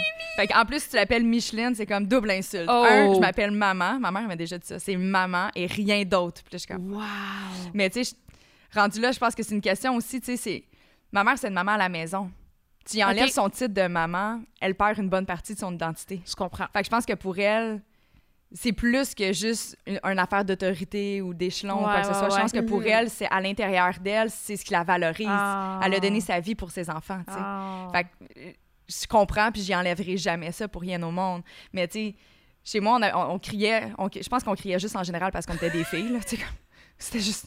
On est des filles ensemble, on criait. Qu'est-ce que tu veux? Hey, je- un groupe en SPM en Eh. tout en même temps, hey, ça devait être Puis après ça, je me demande pourquoi mon père travaillait beaucoup puis il était rarement là. Cinq femmes en même temps. Hey, oublie ça, il était comme OK, bye, je m'en vais faire l'overtime. Mais, tu sais, chez moi, j'ai eu le droit au savon dans ma bouche souvent. Wow! Ah! Parce que tu sacrais ou Mais mon parce père, que tu c'est un, disais? c'est un homme qui a œuvré toute sa vie dans la construction. OK. Il est- mon père, il est beaucoup plus, euh, je vais dire, raffiné que ce qu'on peut s'imaginer d'un homme dans la construction, mais il reste que les jurons, ça fait partie de notre culture à fond. Là. OK. On est très kebs à, ce- Ah ouais. à ce niveau-là. OK. Fait que dans mon sens, petite adolescente, si tu le dis, je le dis. C'est comme ce que tu fais, je peux le faire. Comme si t'es supposé me dicter la ligne de conduite, ben fais-les pas puis je le ferai pas. OK. Fait que tu sais que mon père sacrait à chaque deux trois mots des fois parce qu'il s'emportait dans son émotion, mais quand moi je m'emportais dans mon émotion, ben je me permettais de sacrer aussi. Puis ça ça passait pas. J'avais la baguette de bois, le savon en vaisselle, puis c'est comme tac. Ouais. Puis moi, ça faisait juste Ah, pas de ça me sens. surprend! Moi, avec, ça me surprend. J'avais pas. C'est drôle, mais dans ma tête, j'étais comme, mais ça fait pas de sens que vous me dites d'avoir un comportement si vous l'avez pas vous autres, tu sais. Là, après ça, moi, c'est là que je vais en retirer des apprentissages sur. Mais toi, est-ce que tu leur enfants. ferais à tes enfants? Hmm. Peut-être pas le savon. Non, mais comment est-ce que tu cette, cette, cette question de bon de discipline Ah que oui. tes parents t'ont inculqué, tu, tu ferais avec tes enfants? Différemment, je différemment? pense. Je pense que j'essaierais d'autres méthodes. Mais après ça, tu sais, mes parents, ils faisaient du mieux qu'ils pouvaient. Il y avait non seulement quatre enfants, mais quatre enfants à part entière. On a une personnalité complètement distincte. Fait que ce qui fonctionnait avec moi fonctionnait pas avec Julie, puis fonctionnait peut-être pas avec ma soeur Manon ou Pascal, ou tu sais. OK. Mais je pense que rendu à un certain point, quand tu as beaucoup trop d'enfants, c'est difficile de t'adapter et d'avoir un discours. Je comprends. Tu sais, eux autres, ils ont pris une, une voix puis ils ont gardé la même. Tu sais, ils étaient pas. C'était pas pareil aussi à l'époque. Tu sais, aujourd'hui, on est full là-dedans. Ouais. Dans la communication, s'adapter. Tu sais, on en parle dans un contexte de business, mais Ouais. encore d'autant plus dans un milieu familial. Fait que je pense que nous, on va avoir une approche peut-être différente juste parce qu'on est un petit peu plus sensible à l'individualité d'un humain, tu sais. C'est vrai. Puis je pense qu'à ce niveau-là, est-ce que je mettrai jamais de savon dans la bouche de mon enfant? Je sais pas, tu sais, on Ah peut pas prédire. On mais ne reste pas. que je vais, à tout de moins, je vais essayer, je pense, des méthodes un peu plus douces. Puis si ça fonctionne pas, j'arriverai peut-être au savon, mais je sais pas, parce que dans mon sens à moi, tu sais, même si elle faisait ça, ça a jamais fonctionné dans le fait, dans, dans En le fait, fond, là. ben ouais. Ça a juste créé un sentiment Ah, de moi, rébellion encore ceinture, plus moi, grand. la, ben, la ceinture, moi, ça a fonctionné. Mm, ça, ça fonctionnait. Mais c'est parce que ça apporte un sentiment de peur euh, au lieu d'avoir un sentiment, au lieu d'apporter un sentiment de respect, selon Ouais. moi. En moi, fait, j'ai eu mettons, peur mes- de mes mes parents parents. étaient Ben oui. Mais c'est ça, mais tu sais, moi, mes parents étaient séparés, puis moi, chez mon père, il était vietnamien, ça marchait comme dans l'armée. C'était, là, vraiment, là, on était dans l'armée, là, quand on était chez lui, puis ma mère, c'était un peu plus lousse. Par contre, j'étais beaucoup moins rebelle avec ma mère parce que ma mère m'avait par les sentiments. Tu sais, ma mère, là, je voulais pas la décevoir. Comme je voulais pas lui faire de, la, de peine, fait que je, je le faisais pas. Tu sais, j'ai ben, jamais vraiment été un enfant de rebelle non plus. J'avais un problème d'attitude, mais ça, mon père, il l'encourageait. Parce que mon père, il, tu sais, je sais pas si c'est un truc d'immigrant aussi, mais mon père, c'était tu te laisses jamais marcher ses pieds. Puis même s'il y a un, un adulte qui est, tu sais, outre la famille, s'il y a un adulte qui est pas correct, tu peux lui dire, puis tu peux y rentrer dedans. Je pense que ça, c'est une Fait affaire d'homme comme- en, en général plus que de culture, parce que mon père aussi, c'était comme ça. Hmm. Ouais. Ouais, mais c'est ça. Mais c'est, mon, mon père, il y a beaucoup, il y a un gros orgueil Ouais. puis un gros ego. Fait que ça l'a fait en sorte que j'étais un, un enfant assez, euh, ben, avec une méchante attitude, là, mettons. J'avais vraiment un problème avec l'autorité, mais tu sais, ça, ça, part- ça partait vraiment de mon père. Mais, euh, tu sais, voilà, on dirait que mon père, justement, il y a eu des méthodes un peu plus euh, radicales, là, que je peux dire, le bâton puis ces affaires-là. Hmm. Euh, moi, je pense pas que je vais ramener ça avec mes enfants. On Mm. dirait que parce que justement, comme je l'ai dit, ça m'a plus créé un sentiment de peur qu'autre chose. J'avais juste peur de recevoir la fessée. Mais est-ce que je comprenais vraiment le message que c'était pas correct, ce que j'étais en train de faire? Pas pantoute, tu sais. Tandis qu'avec ma mère, elle, c'était vraiment plus justement avec la douceur. Fait qu'on dirait que si elle me disait, hey, Juliane, ça, c'est pas correct quand tu le fais, mais je comprenais beaucoup plus parce que ça passait par la communication. Ouais. Mais moi, ça va être un mix des deux, je pense. On Parce va- que moi, je pense qu'il faut Ouais, avoir mais peur non, mais quand c'est bien même de ses correct parents. aussi. Ouais. Ouais, je Ben- trouve que ah, j'avais peur de ma mère, moi. Ado, enfant. euh, après, ça a changé. Puis comme je vous dis, on est des best friends. On est des BFF. Mais j'avais peur tellement de la décevoir tout le temps. C'est ça, je pense que c'était la peur de décevoir Mhm. Tes parents. Moi, c'est vraiment ça que j'ai eu. Ouais. Mhm. Ouais, ouais. Est-ce que vous avez déjà eu des conflits Ouais. dans la famille? Des chicanes, des périodes de genre je te boude, je te parle plus pendant une couple de semaines? My God, énormément. Ouais. Comment vous gérez ça? Ouh, euh, écoute, moi, c'est. J'ai. euh, ben, mon père, vous le savez, là, c'est ça que je disais. Oui, je l'ai vraiment boudé pendant un petit moment. Euh, ma maman, tu sais, ça arrivait là, qu'on qu'on avait des bonnes euh, prises de bec. Mais maman, ça a toujours été une. euh, tu sais, elle était comme c'est pas vrai, mes enfants vont, vont, vont me virer le dos. Fait que, elle, qu'est-ce qu'elle faisait, son truc, là, c'est qu'on chicanait intense. Puis là, elle attendait d'aller se coucher. Elle attendait que je sois bien endormie, là, très, très bien endormie. Fait que vers 3 heures du matin, elle me réveillait sans réveiller ma soeur parce que je dormais dans la même chambre que ma soeur. Puis elle me réveillait puis elle disait Viens, on va aller se parler dans la cuisine. Fait que pour elle, elle était pas capable de dormir tant et si longtemps. Ça la chicotait Ah. tellement d'être en chicane avec moi que sa solution, c'était toujours le- de se raccommoder au milieu de la nuit. Ah. C'était ça, c'était c'était le truc Hmm. de ma mère. Ouais, ouais, ouais, ouais. Fait que j'ai jamais passé plus que 8 heures sans, sans parler à ma mère, mettons. Je trouve ça bien, par exemple. Ouais, ouais, Ouais. ouais, ouais. Toi, Kate? Hmm. Je vais- J'ai un épisode, en fait, que je peux dire que j'ai vraiment été en conflit. Mm. je vraiment un conflit de, de valeurs, de perception, peu importe. Puis euh, c'était avec mon père. Mes parents, ils étaient séparés déjà, mais ils habitaient encore dans la même maison. Je vous, laisse- je vous laisse imaginer l'ambiance. Oh là là. C'était un petit peu difficile. Fait que déjà là, je pense que j'avais beaucoup de peine. Hmm. Euh, j'étais pas du tout en mode d'acceptation encore, tu sais, j'étais... Puis tu sais, c'est mes- La raison de la séparation, c'est... Mon père aussi aimait beaucoup les femmes. ah, Euh, toi aussi, bon. Ouais, fait que, tu sais, le- en tant que femme, tu sais, toute la vision que j'avais de mon père, c'est un peu effondré, tu sais, parce que nous, on est quatre filles. Ah. Jamais un homme aurait pu se permettre de faire ce qu'il a fait à ma mère. Il aurait passé au cash, là. Tu sais, il y a une fois, je vais toujours me souvenir, tu sais, ma sœur, sans rentrer dans le détail, mais bref, il y a un de ses copains qui l'a trompé, mais quand je dis trompé, là, il n'y a, pas- il a pas eu de relation sexuelle. là. Il, a juste, il était avec, à mauvaise place au mauvais moment, Ok. mettons. OK, OK. OK, OK. Puis c'est venu aux oreilles de la famille. Puis mon père, quand il, cet homme s'est représenté sur mon perron, je peux te dire qu'il a viré de bord assez vite. là. C'était impossible de manquer de respect à ses filles, tu sais. Ça se faisait pas. Ouais. Puis on était trop précieuses pour que ça puisse arriver à ses yeux. Puis quand j'ai appris qu'il avait fait ça à ma mère, pour moi, ça s'est tout déconstruit. Tu sais, j'ai fait, mais qui es-tu finalement? Tu sais, je comprenais comme pas. Fait que je pense qu'il y a un mélange de toutes ces émotions-là. Et là, il est arrivé un incident, un propos, peu importe. Puis là, ça a été la goutte qui a débordé le vase. J'avais besoin de digérer, en fait, tout ce qui venait d'arriver tout court. Là. Puis je suis partie, j'a- j'avais un copain et euh, je suis partie avec mes valises. Je suis partie pendant deux mois. Wow! Que je parlais à ma mère. là, ma mère, c'est elle qui essaie de, ra- de, de réparer les pots cassés. Puis elle dit, là, faut que tu y parles, faut que tu... Ce qui s'est passé entre lui et moi, tu peux pas... Puis j'étais comme, ouais, mais ça vient impacter... Vous Ouais. veux pas le noyau familial. Ouais. Je comprends que c'est votre histoire à vous deux, c'est votre couple, tu sais, mais je dis, en ce moment, c'est autre chose. Puis on s'est... on- Je suis revenue un petit... Ça a pris deux mois, fallait que je digère. C'est un gros morceau à digérer. Puis je suis revenue, puis on s'est parlé, puis il m'a serré dans ses bras, puis il a pleuré. Puis, mon père, c'est un...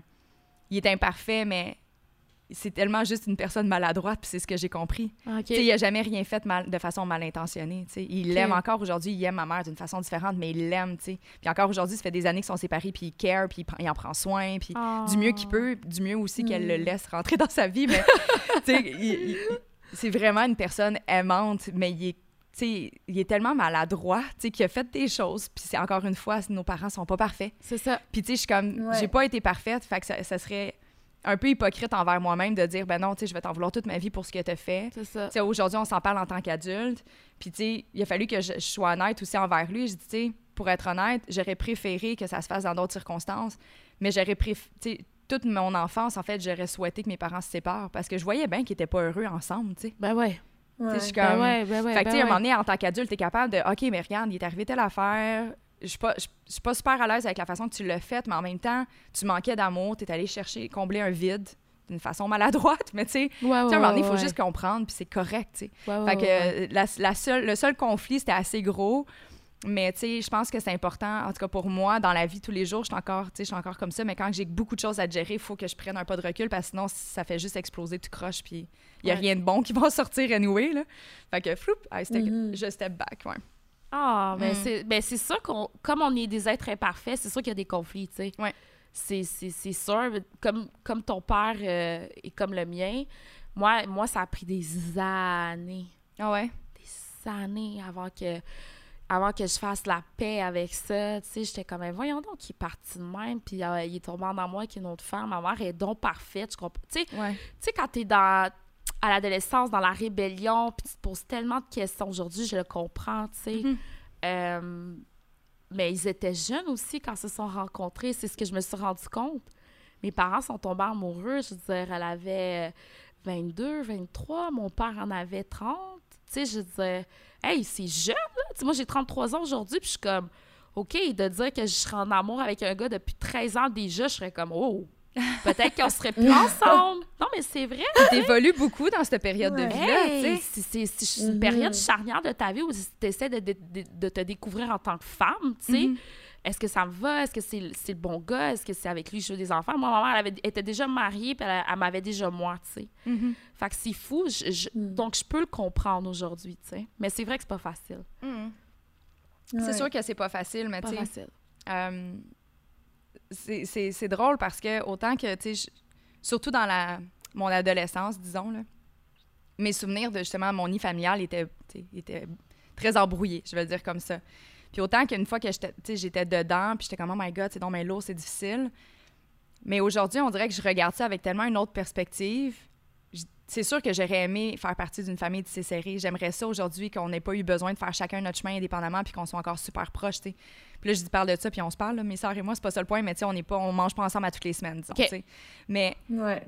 Quand je regarde ça, je peux pas éprouver autre chose que de l'empathie puis de la compréhension. Puis moi, ça me fait évoluer, tu sais. Mm. Parce que je suis comme, justement, tu sais, Juliane, tu le disais au début, on, on idolâtre souvent nos parents. On veut pas les voir d'une autre façon que, OK, c'est les meilleurs, c'est autre, c'est ça.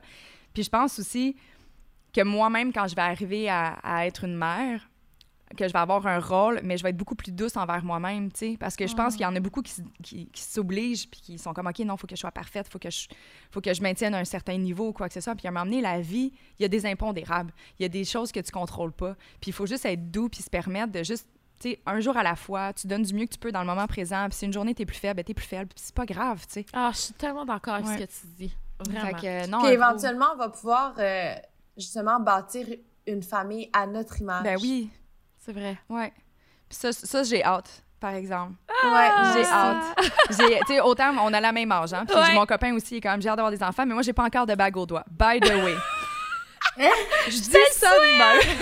mais on est un jeune couple, fait que, tu sais, je ris, euh, je, Ok. fais- je mets pas de pression, mais Ok. je trouve ça drôle. Et, euh, tu sais, j'ai quelque chose, tu sais, justement, j'ai hâte de reproduire une famille vraiment ma saveur. À ta saveur. J'ai hâte de, de Ouais. créer des, des traditions, que le Noël soit, tu sais, il y en a dans, dans leur famille que c'est le matin. Il y a quelque chose que j'ai toujours trouvé super beau de se réveiller le matin, tout, le monde a- tout le monde en pyjama. Nous, c'était le soir, tu sais. Ouais. Mais là, j'ai hâte de pouvoir le faire le matin. tu sais, j'ai... J'ai hâte de créer ma petite vie, mon petit monde Ah, ouais. avec nos habitudes. Ah sais, ouais. je- ça, j'ai hâte, vraiment. Ça, c'est vrai. Aussi. Vraiment. Ça, par exemple, je vais tout le temps en être super reconnaissante envers ma famille vietnamienne, mon père, parce que eux, pour eux, les traditions, ça a été tout le temps super important. Puis je trouve ça important pour des enfants de grandir justement avec des traditions. Tu sais, ça fait la beauté de la chose, ça crée Ah. des super de beaux souvenirs. Tellement. Puis même moi, à l'âge adulte, tu sais, j'ai 30 ans, puis notre Noël, dans ma famille vietnamienne, va tout le temps être le 25 au soir, mais Mm. moi, je déplace rien. Là, que j'aille un conjoint, qu'il y ait euh, un tremblement de terre, je suis dans ma famille le 25, c'est immanquable. Puis la même chose pour mes frères et sœurs, mes cousins, mes cousines. C'est tellement un beau moment, puis je trouve ça super important, puis je trouve ça le fun d'avoir cette tradition-là, tu sais. Mhm. Clairement. Mais là, avec les traditions, tu sais, on parle du temps des fêtes, ça amène un petit brin de nostalgie. Euh, Est-ce que vous prenez conscience du vieillissement, justement, comme dans le cas de ta mère et tout ça? Oh my God. Euh, je pense que l'été dernier, avec la mort de mon père, c'est drôle parce que c'était beau, hein, parce que c'était une des premières fois est-ce que je revoyais mes parents ensemble. Hmm. Puis c'est drôle parce que euh, quand je disais à ma mère, euh, Mamie, genre, papy, il va vraiment pas bien. Euh, mon chum, est, lui, il avait des, des obligations euh, de son côté euh, professionnel. Ouais. Fait qu'il pouvait vraiment pas venir avec moi. Fait que ma mère m'a dit, ben là, ça va nous faire un petit voyage de filles. On va y Mm. aller toutes les deux. Puis j'étais comme, really? Tu vas faire ça pour moi? Et que tu vas venir? Genre, tu sais, c'est ton ex-mari. Je veux dire, techniquement parlant, il n'y a aucune obligation, right? Mais elle a dit à son chum, ma mère, elle a dit à son chum, regarde, je m'en vais avec elle. Sais, elle, doit traverser quelque chose de difficile. Et ma propre sœur ne pouvait même pas euh, m'accompagner à ce voyage-là. Euh, fait que, bref, rendu à l'hôpital, quand j'ai vu mes parents ensemble, puis j'ai une photo d'eux dans la vingtaine, et je les vois, tu sais, j'a- j'étais là avec mon iPhone, puis je les regardais en vrai ensemble, puis j'étais comme, oh my God.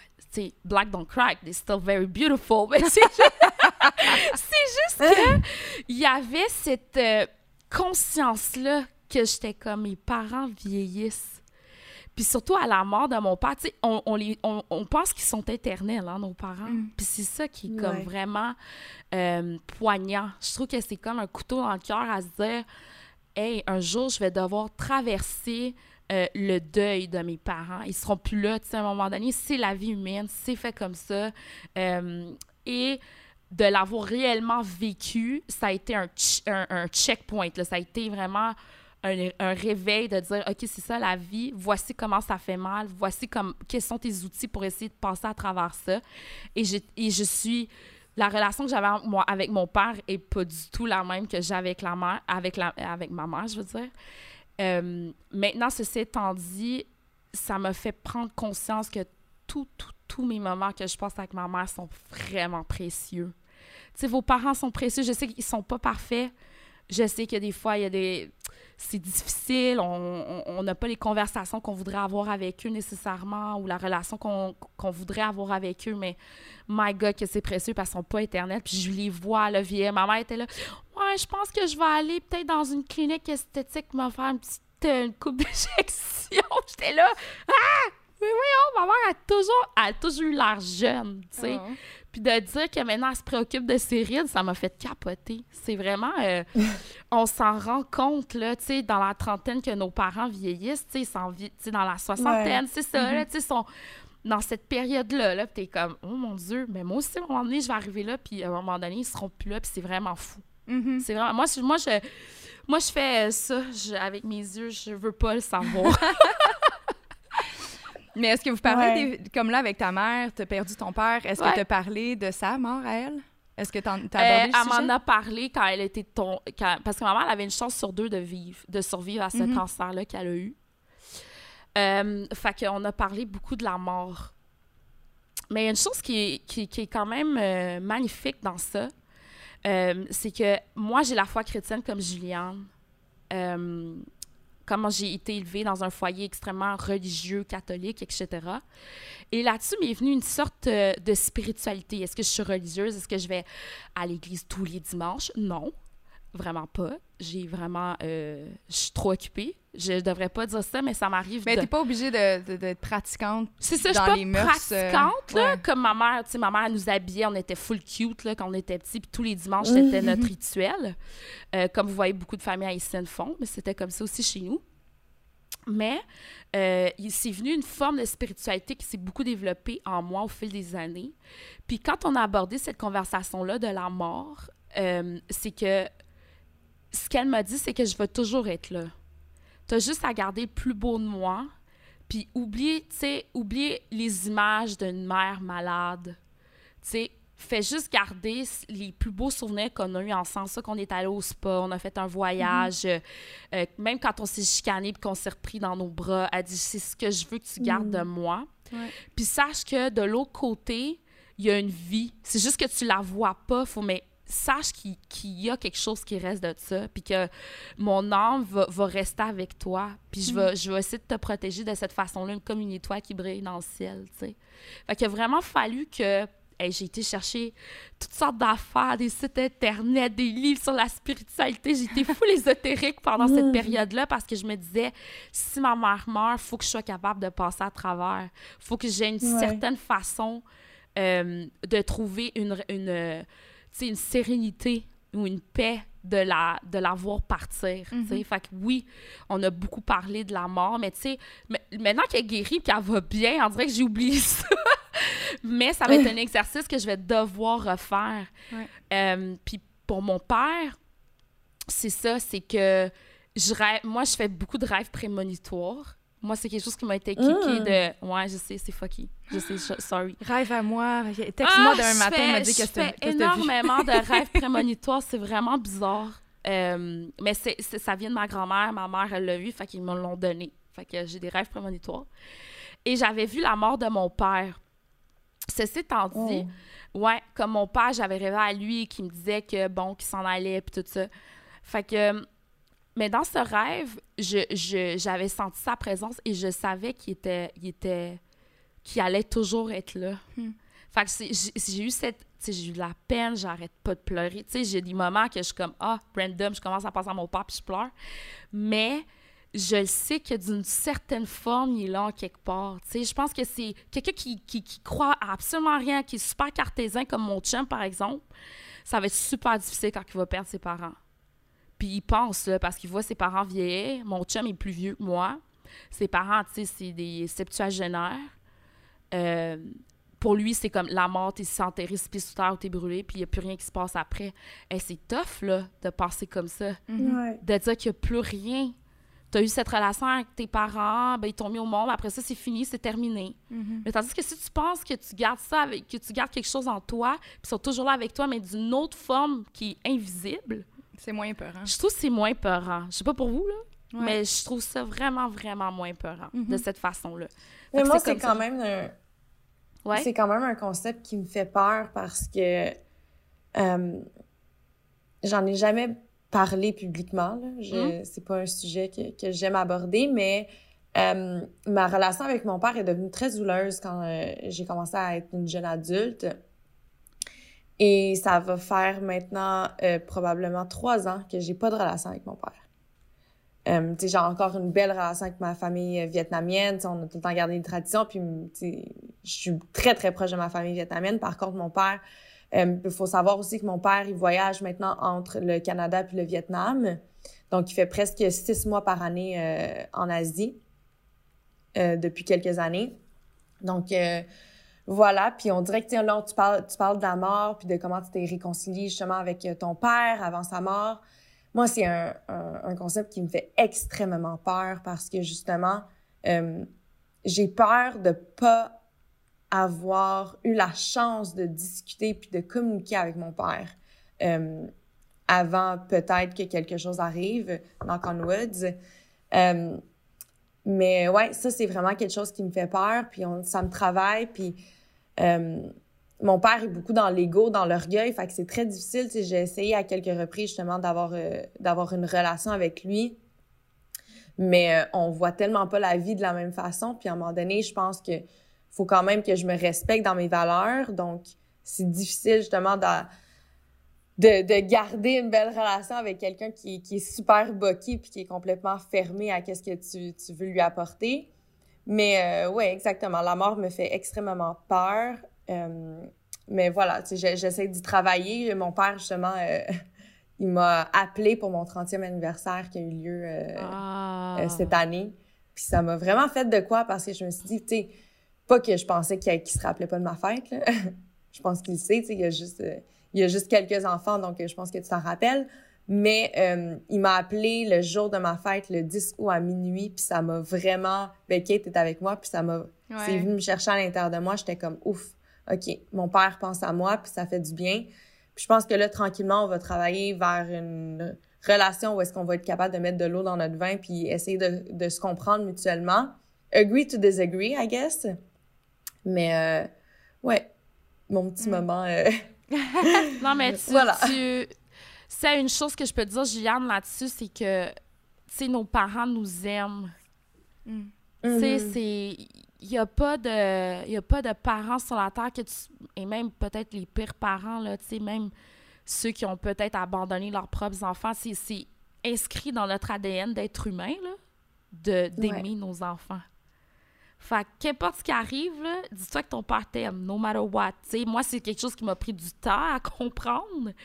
Mais après avoir recollé les morceaux avec mon papa, c'est que. Puis c'est bizarre parce que dans le fond, cet homme-là, je le connaissais même pas. Tu sais, je. Mm-hmm.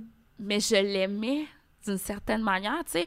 Mes yeux, euh, ma, ma, ma, couleur de peau, euh, euh, tu sais, forcément, tu sais, son sang coule dans mes veines. Tu comprends ce que je veux dire? Fait que, oui, tu sais, je l'aime à cette, cette manière-là, autant que ton père, il t'aime de cette façon-là, tu sais. Mm-hmm. Mais, mais j'ai jamais douté de l'amour que mon père portait envers moi, ni de l'amour que j'avais pour lui. c'est juste que rendu à l'âge adulte, tu veux, veux pas, quand on mon père a eu certains comportements envers d'autres gens euh, qui, qui, qui, qui, that doesn't sit well, uh, well with me, que je pourrais dire. Ouais. qui sont un peu en l'encontre de mes valeurs. Tu, sais, tu l'as dit tantôt, ton père, euh, c'était un charmeur. Ben, le mien aussi. ah, ben mon Dieu, on est trois, un, trois! un grand, grand, un grand, grand charmeur. Donc, tu sais, il s'est passé des gros événements dans ma famille où est-ce que j'étais comme, OK, tu sais, puis le, le fait qu'il a, a jamais été capable, justement, de, de, de, de prendre conscience de ses erreurs, de les admettre, puis de pouvoir laisser ça dans le passé, moi, c'est ça que je trouve ça difficile, tu sais. Hmm. Parce que lui aimerait ça qu'on ferme les yeux puis qu'on fait comme si rien s'est passé, puis la vie est belle. Mais moi, ça, je suis pas capable de le faire. J'ai beaucoup de misère avec ça. Tu sais, mais je serais, mais, mais je suis capable de le pardonner, mais j'aimerais ça qu'il puisse être capable de l'adresser. C'est plus ça. OK. Mais je pense qu'après ça, c'est un pose-toi la question à savoir pourquoi tu veux absolument qu'il le dise. Vous le savez de part et d'autre. Peut-être que pour lui, c'est juste très difficile de le dire à voix haute, mais ça veut pas dire qu'il est dupe et qu'il le sait pas. Mais tu sais, je pense que tu aurais moyen de reconnecter avec lui, même s'il ne le dit pas. Parce qu'en date d'aujourd'hui, ça change pas ce qui peut se passer dans le présent et dans le futur. Hmm. Ce qui s'est passé avant, ça s'est passé avant. Tu sais, je pense que tu as ton bout de chemin à faire par rapport à lui là-dessus. Tu sais, il est imparfait. Ouais c'est peut-être des détails aussi qu'il n'a pas envie de partager avec sa fille, puis tu dois respecter ça. Justement, mm. tu parles beaucoup du fait que dans votre culture, il y a des divergences par rapport à nous. Tu comme moi, maintenant, avec ma mère, je raconte plein de trucs super privés. Peut-être que pour lui, c'est juste trop difficile de se montrer comme ça et imparfait devant sa fille parce que c'est un homme qui est fier, puis il a envie de maintenir cette image-là à tes yeux. Fait que, tu sais, la journée que tu comprends les raisons de pourquoi que les gens le font, tu sais, les gens, ils font ce qu'ils peuvent pour eux. Hein. Ils le font pas ah. contre les autres. C'est vrai. Fait que la journée que tu comprends ça, tu sais, il y a beaucoup plus de choses que tu es capable d'accepter. Puis je pense que si tu y vas avec cette approche-là, ça va être beaucoup plus facile pour toi de d'aller chercher les moments qui te restent avec lui parce que ça va vite, tu sais. Mais toi, la mort, justement?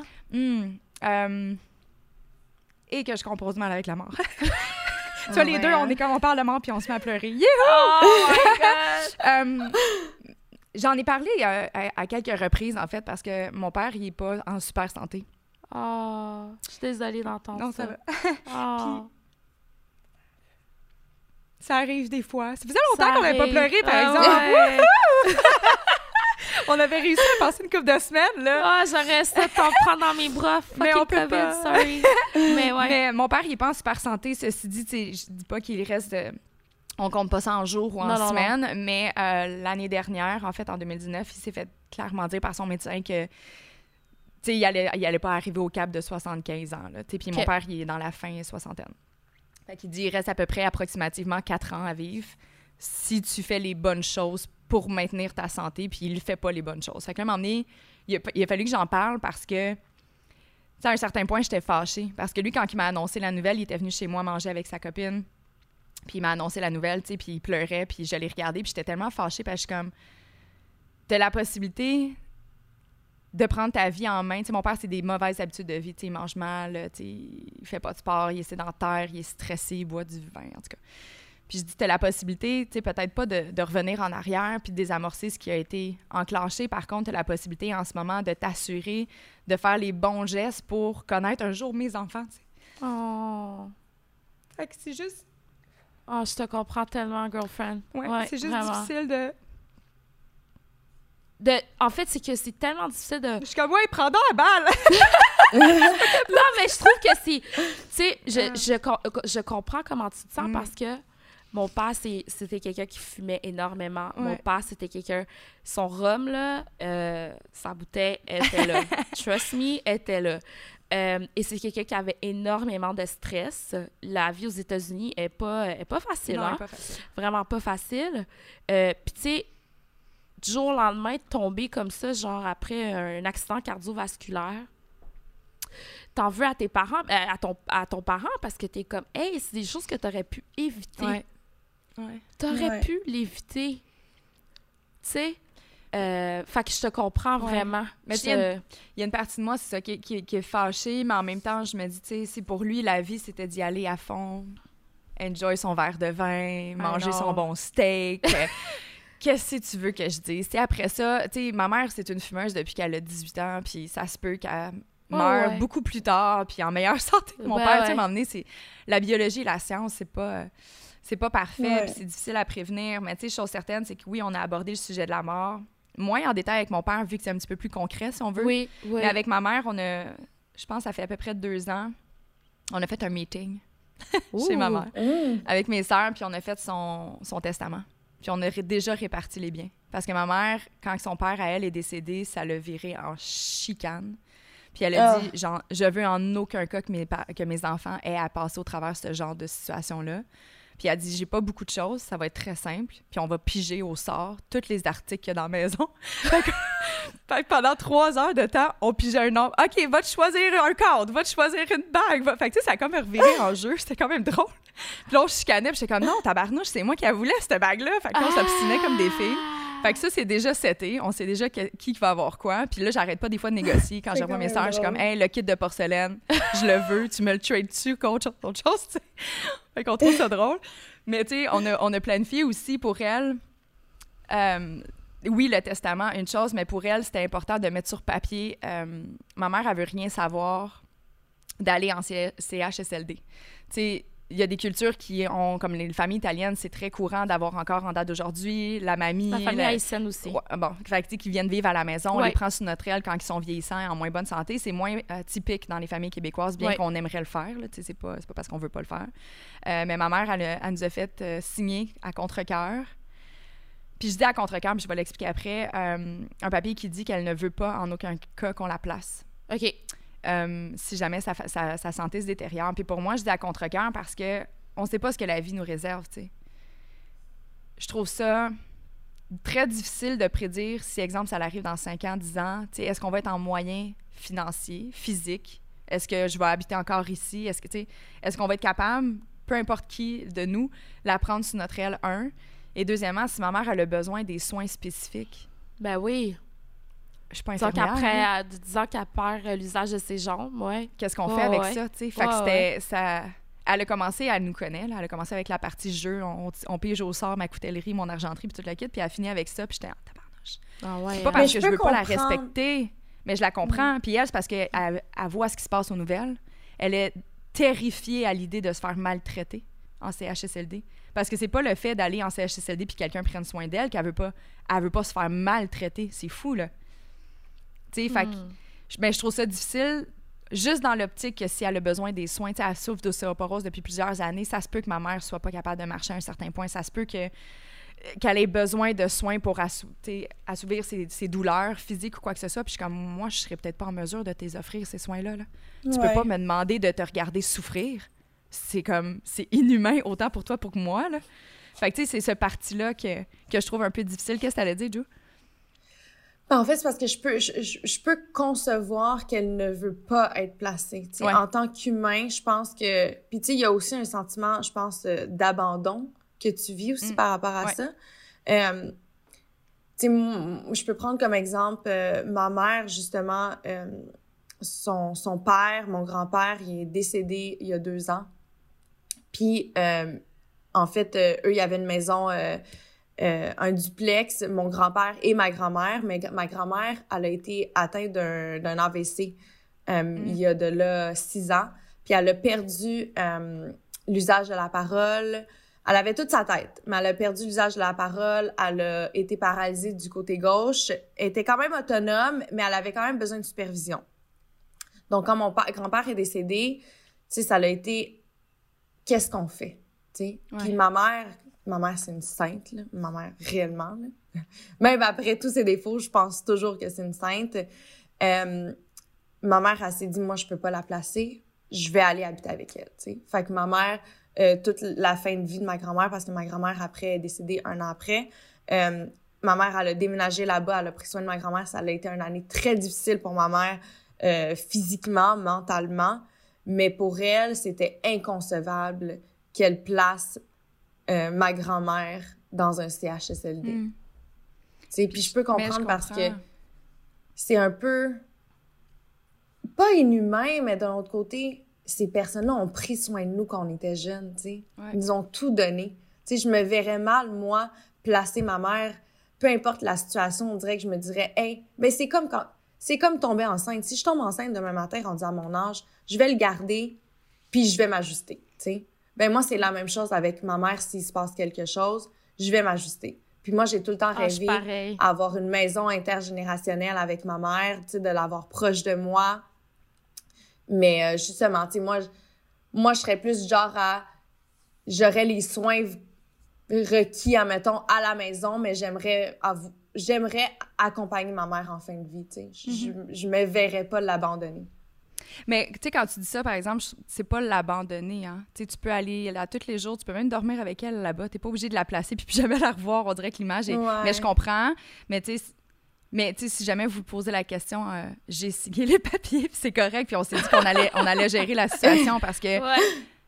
tu sais, à la fin de tout ça, tu sais, tout ce que tu viens de dire, je, je, je, je le- je ressens aussi ça. Tu sais, je suis Mhm. super d'accord. Puis en aucun cas, je voudrais que ma mère, elle soit, elle a le sentiment qu'on l'abandonne, surtout dans ces moments Ouais. les plus difficiles. Jamais de la vie, je ferais ça. Puis c'est pour ça aussi qu'à un moment donné, j'ai fait, tu sais, Kate, rendu là, t'as toujours été une fille débrouillarde. Moi, avec, je fais partie des gens, il y a un problème, il y a une solution, je vais m'arranger. J'ai fait, tu sais quoi, je vais m'arranger, c'est correct. There you go. Puis on va le gérer. Moi, c'est plus la question de. C'est pour son bien, en fait, que je pensais. C'était pas par rapport à moi. J'étais comme, maman, si t'as besoin de quelque chose de plus que je suis pas capable de t'offrir ou qui se donne pas à la maison, qu'est-ce que je fais? Puis là, c'est pour ça que j'ai fait au pire. Rendu là, on aura une autre discussion. je suis comme. Ouais. C'est correct, tu sais. Je pense qu'elle avait besoin d'être sécurisée, mais. euh, mais, tu sais, c'est. Mm. Je pense que c'est important aussi de, de garder en tête que un jour, ça va être à notre tour, tu sais. Ah, c'est Ouais. quelque chose qui me terrifie, là, by the way. Ouais. Terrifie. Ça me terrifie. Chaque fois que je pense, je suis comme, oh mon Dieu, je peux pas croire. Puis ma mère m'a même, elle m'a dit, s'il te plaît, je veux pas que tu m'inci- euh, m'incinères. Elle a dit, je veux que tu m'enterres. Je veux que ça soit dans un cercueil blanc. Hey, écoute, c'était- c'était morbide comme conversation. là, elle clair. dit, ah ouais, puis je veux vraiment que tu mettes la tune de Bob Marley, là, celle-ci. Là, j'étais là, excuse-moi. Elle dit oui. Là, là, je veux pas que tu. Je veux que tout le monde soit bien habillé. Genre, ça, elle me l'a vraiment fait jurer qu'il y a personne qui va arriver dans l'église avec des jeans puis tout. euh, Parce que ma mère est super. euh, Ouais, ma mère, elle, dans- dans- il faut représenter sa vie. C'est ça qu'elle m'a dit. Elle dit, il faut que tu célèbres ma vie et non souligner ma mort. Elle dit, Ouais. c'est pas ça qu'elle veut. Un peu à la bouddhiste. Ouais. comme. Exactement, exactement. Fait que là, elle dit, faut que tout le monde soit bien habillé. Elle dit, premièrement, que tu vas retourner le bord le monde qui m'auront, qui n'auront pas respecté mes volontés. Je dis, OK, maman, je te le promets. Elle dit, puis, tu sais, entre tes frères et sœurs, on sait que c'est toi la chef. Fait que, fait que c'est toi qui vas tout faire. Je fais comme, ah, ben merci beaucoup, maman. C'est, c'est, c'est, c'est, c'est super. Fait que, bon, tu sais, c'est, mais ça me terrifie. Ça me terrifie. Comme Ouais. jamais. Ouais. Mais bon. Mais moi, c'est drôle, de- justement, ma mère, elle m'a... Oh. Non, non, vas-y, vas-y. Moi, c'est drôle, ma mère, justement, m'a annoncé euh, l'année dernière que j'étais... euh, que c'est moi qui étais en charge, justement, des, des papiers euh, après sa mort. Mhm. Que c'était Ah. mon nom qu'elle avait mis, là. Tu sais, nous, on est deux enfants. Puis euh, mon, mon frère est un peu plus irresponsable, là. Fait que t'es comme... T'es en charge de tout ça. Puis j'étais comme... Quand elle me l'a annoncé, on dirait que j'étais comme... Oh, c'est quand même une grande responsabilité, tu sais. Mais, euh, évidemment, c'est c'est ce qu'elle veut, puis ça me dérange pas, mais, tu sais, moi, j'ai le goût de parler aussi du fait que, je sais pas si vous êtes comme ça aussi, mais moi, des fois, euh, tu sais, ma mère vieillit, ma mère, euh, elle a plus la, la vitalité que je peux dire qu'elle avait quand elle était plus jeune. Des fois, avoir des conversations avec ma mère, euh, ça radote beaucoup, ça tourne tout le temps, tu sais, c'est comme ça tourne tout le temps autour de la même chose, tu sais, il y a beaucoup de... Puis des fois, on dirait que je, je manque de patience avec ma mère. Puis des fois, je peux être Mm. un peu raide. Puis je me sens toujours mal après, tu sais. On dirait qu'à chaque fois que je pars de chez ma mère, puis je rentre dans mon char, puis j'ai été un peu plus raide avec elle, je suis comme, Juliane, voyons, tu sais, ta mère, elle fait pas ça pour mal faire, puis c'est juste parce que là, tu sais, nos parents, ils vieillissent, sont encore plus anxieux, fait qu'ils répètent tout le temps la même chose, puis tu sais, il y a sûrement un peu de, de début d'Alzheimer qui embarque aussi, tu sais. mais euh, on dirait que je sais pas si vous êtes comme moi, justement, mais des fois, je suis comme, non, fais attention, puis je veux vraiment travailler à vraiment être plus indulgente face à ma mère, puis vraiment lui permettre de... Parce que, tu sais, je sais qu'elle fait pas ça, justement, c'est pas... Euh, elle fait pas exprès, là, tu sais, c'est, c'est juste, elle, Mm-hmm. elle est rendue cette personne-là, puis même des fois, elle a conscience de, puis elle est comme... Elle me parle, puis elle est comme, je ne sais pas pourquoi je suis rendue autant anxieuse à l'âge adulte. Elle dit, pourtant, ce genre de tâches-là, avant, ça me... Ça me, pour moi, je, je faisais ça avec beaucoup de facilité. Puis elle dit maintenant, profondément, j'ai un grand stress vis-à-vis de ça, tu sais. Puis je sais que que je le transpose sur toi, puis je m'en excuse, mais elle dit je fais vraiment pas exprès, puis c'est ça, tu sais, on dirait qu'il faut juste que je sois plus indulgente, mais j'ai le goût de me rassurer en me, disant que, en me disant que je suis pas la seule qui, euh, qui vit ce genre de comportement-là avec ses parents. T'es clairement pas la seule. T'es pas la seule, je te jure que t'es pas la seule. Moi, euh, je me surprends à me dire. euh, pis c'est drôle parce que j'en reviens un peu à- à- au funérailles de mon père. Ma mère elle avait décidé tu sais, d'y aller avec moi, mais tu sais, des fois, les familles H, c'est toujours comme broche à foin. Dans le sens que, tu sais, l'organisation, elle est moelle. Disons-le comme ça. C'est toujours sur euh, l'improvisation de la chose, OK? Euh, Puis moi, qui a grandi ici, qui a une façon de faire qui est différente euh, qu'eux, euh, tu sais, moi, c'était tout organisé. OK, vous avez vos passeports. OK, c'est beau, c'est moi qui vais chauffer. Euh, moi, j'ai la chance d'avoir plein de contacts dans la vie. Je me suis pris un, un- un gros camion de sept places euh, pour qu'on puisse tout conduire de Montréal jusqu'au New Jersey. En ouais, let's go. Puis, tu sais, ma mère, c'est comme, elle avait déjà invité deux, deux de, de mes tantes, en tout cas, de la- de- mais moi, je le savais pas, là, mais j'ai sept places calculées, maman, là, dans la voiture. Je ne peux pas avoir plus de gens dans la voiture, OK? mais elle s'en fout. Ça me rend folle, OK? fait que je me suis rendue... on finalement, on était huit dans l'auto. Ma mère s'est assise, genre, entre deux bancs. Là, j'étais là... Si au doigt, on se fait coller, là, c'est même pas... C'est pas un vrai siège. Comprends-tu? Quand j'ai raconté cette histoire à mon chum, il était comme, j'en reviens pas. Mais si, c'est ça. C'est- Puis en plus, elle avait oublié son passeport. Il a fallu que je revienne chez elle. Tu sais, beaucoup de choses, de, de, de frustration. Puis tu peux pas te frustrer, puis tu peux pas te crier parce que là, elle va commencer à dire que t'es mal élevé. Mais en même temps, je suis comme, mais non, c'est toi qui m'as élevé. Comme, elle me fait vivre des affaires que je suis comme, non. C'est- c'est- Puis là, je commence vraiment. Moi, mon frère, par contre, il- lui, il perd patience, il pète des coches. Mon frère, il a, il a aucun fit. Tandis que moi, c'est ça. Je suis comme toi, Juliane, je suis comme, non. Prends sur toi, Anne Lovely. Respire, sois indulgente avec ta mère. tu sais, c'est pas de sa faute. C'est ça. il- des fois, il va manquer des bouts. euh, L'organisation n'est pas sa force. Ouais. Alors, c'est pour ça que toi, t'arrives puis t'organises tout. fait, que... fait que oui, je comprends ce que tu dis, mais tellement, vraiment beaucoup. fait que voilà. Je trouve ça le fun parce que, tu sais, dans tout ce qu'on a dit, en fait, je trouve qu'on devient au fil du temps un peu un complément à nos parents, puis je trouve ça beau. Ouais. C'est vrai. Tu sais, c'est plus nos parents, nous en dessous, tu sais, on se complète, puis C'est vrai. ça, c'est vraiment le fun. Puis honnêtement, c'était vraiment une belle discussion. Ah, Même si, vraiment? même si j'ai pleuré, moi j'aime ça pleurer, anyway. Je suis une grande braillarde, qu'est-ce que tu veux. Mais euh, Mais c'est ça, drôle ça parce me donne que... envie de texter ma mère puis mon père, puis de faire comme, je vous aime. Mais c'est drôle parce que justement, nos parents prennent une grande place dans notre vie, mais on n'en parle pas souvent, je trouve. Tu sais, genre, on en parle rarement vraiment à nos amis, à, nos, à notre entourage. Fait que là, d'avoir eu cette discussion-là aujourd'hui, je trouve ça vraiment, euh, Oui. vraiment le fun. Ah, merci les filles. Vraiment, merci nous à toi. Vraiment, vraiment, euh, gros merci parce que moi, j'adore parler de ma mère. Son- je- je- ma mère, là, si vous écoutez mes stories, elle est la vedette de mon Instagram. parce qu'elle est drôle. Ma mère, elle est extrêmement drôle. Et je pense qu'elle elle réunit comme tous les parents immigrants en même temps. C'est comme, c'est comme si je faisais une genre de parodie, mais qui est vraiment vraie. J'adore Je vais suivre. Fait que suivez ça. C'est- j'ai- j'aime bien l'appeler la vedette de mon Instagram. Fait que merci les filles. J'aime Ben, vraiment ça parler salue. Oui! Allô, maman de Anne Lovely. Qu'est-ce qu'on te souhaite pour euh, la suite de ta belle carrière dans les semaines qui s'en viennent? Ah, euh, Qu'est-ce que je me souhaite? Je me souhaite vraiment de la douceur, guys. Je me souhaite euh, une fin d'année 2020. Je trouve que, my God, à chaque mois, il y avait genre un- une Ouais. explosion. Ouais. Il y avait quelque chose en 2020. Euh, je repense à- aux mois qui ont, qui ont passé, puis j'étais comme, oh my God, j'ai vu quelque chose d'intense à chaque mois, mais là, je me souhaiterais comme pour la fin de l'année, genre beaucoup de douceur. J'ai beaucoup de choses qui sont comme dans l'air, mais qui s'en viennent à être plus en plus concrets. Fait que je me souhaite vraiment la concrétisation de ces projets-là. Puis je me souhaite beaucoup de santé et la santé à ceux que j'aime. Parce que sans santé, on peut pas justement faire tout ce qu'on Ouais. Tout ce qu'on voudrait faire, concrétiser tous les projets qu'on a dans le cœur puis dans nos têtes. Puis c'est ça. Fait que je me souhaite la santé. J'ai vraiment pris ça en main. Moins d'alcool. Je m'entraîne presque tous les jours. Tu sais, je me souhaite de, de la discipline, tu sais, à continuer à être comme ça. Fait que voilà, je vous souhaite quoi, vous? Je dirais pas mal la même chose, Ouais? en fait. J'aurais pu prendre tes mots, les mettre dans ma mouche, puis ça aurait été similaire.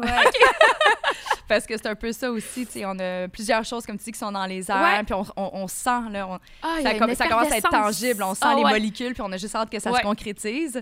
Euh. Fait que j'étais un peu là-dedans aussi, inévitablement la santé. Ah. Euh, on, se le souhaite, puis je me souhaite, euh, après cette belle discussion-là, de, de mettre mes parents davantage à priorité dans mon horaire. Je pense que c'est important. On a justement, c'est facile de revenir à nos à nos patterns puis avoir l'impression que ils sont tout le temps là puis ils vont toujours rester mais non ça va vite puis euh, ouais plus que jamais euh, Mm. je pense que je vais je vais aller voir je vais aller les voir en fin de semaine Ben oui.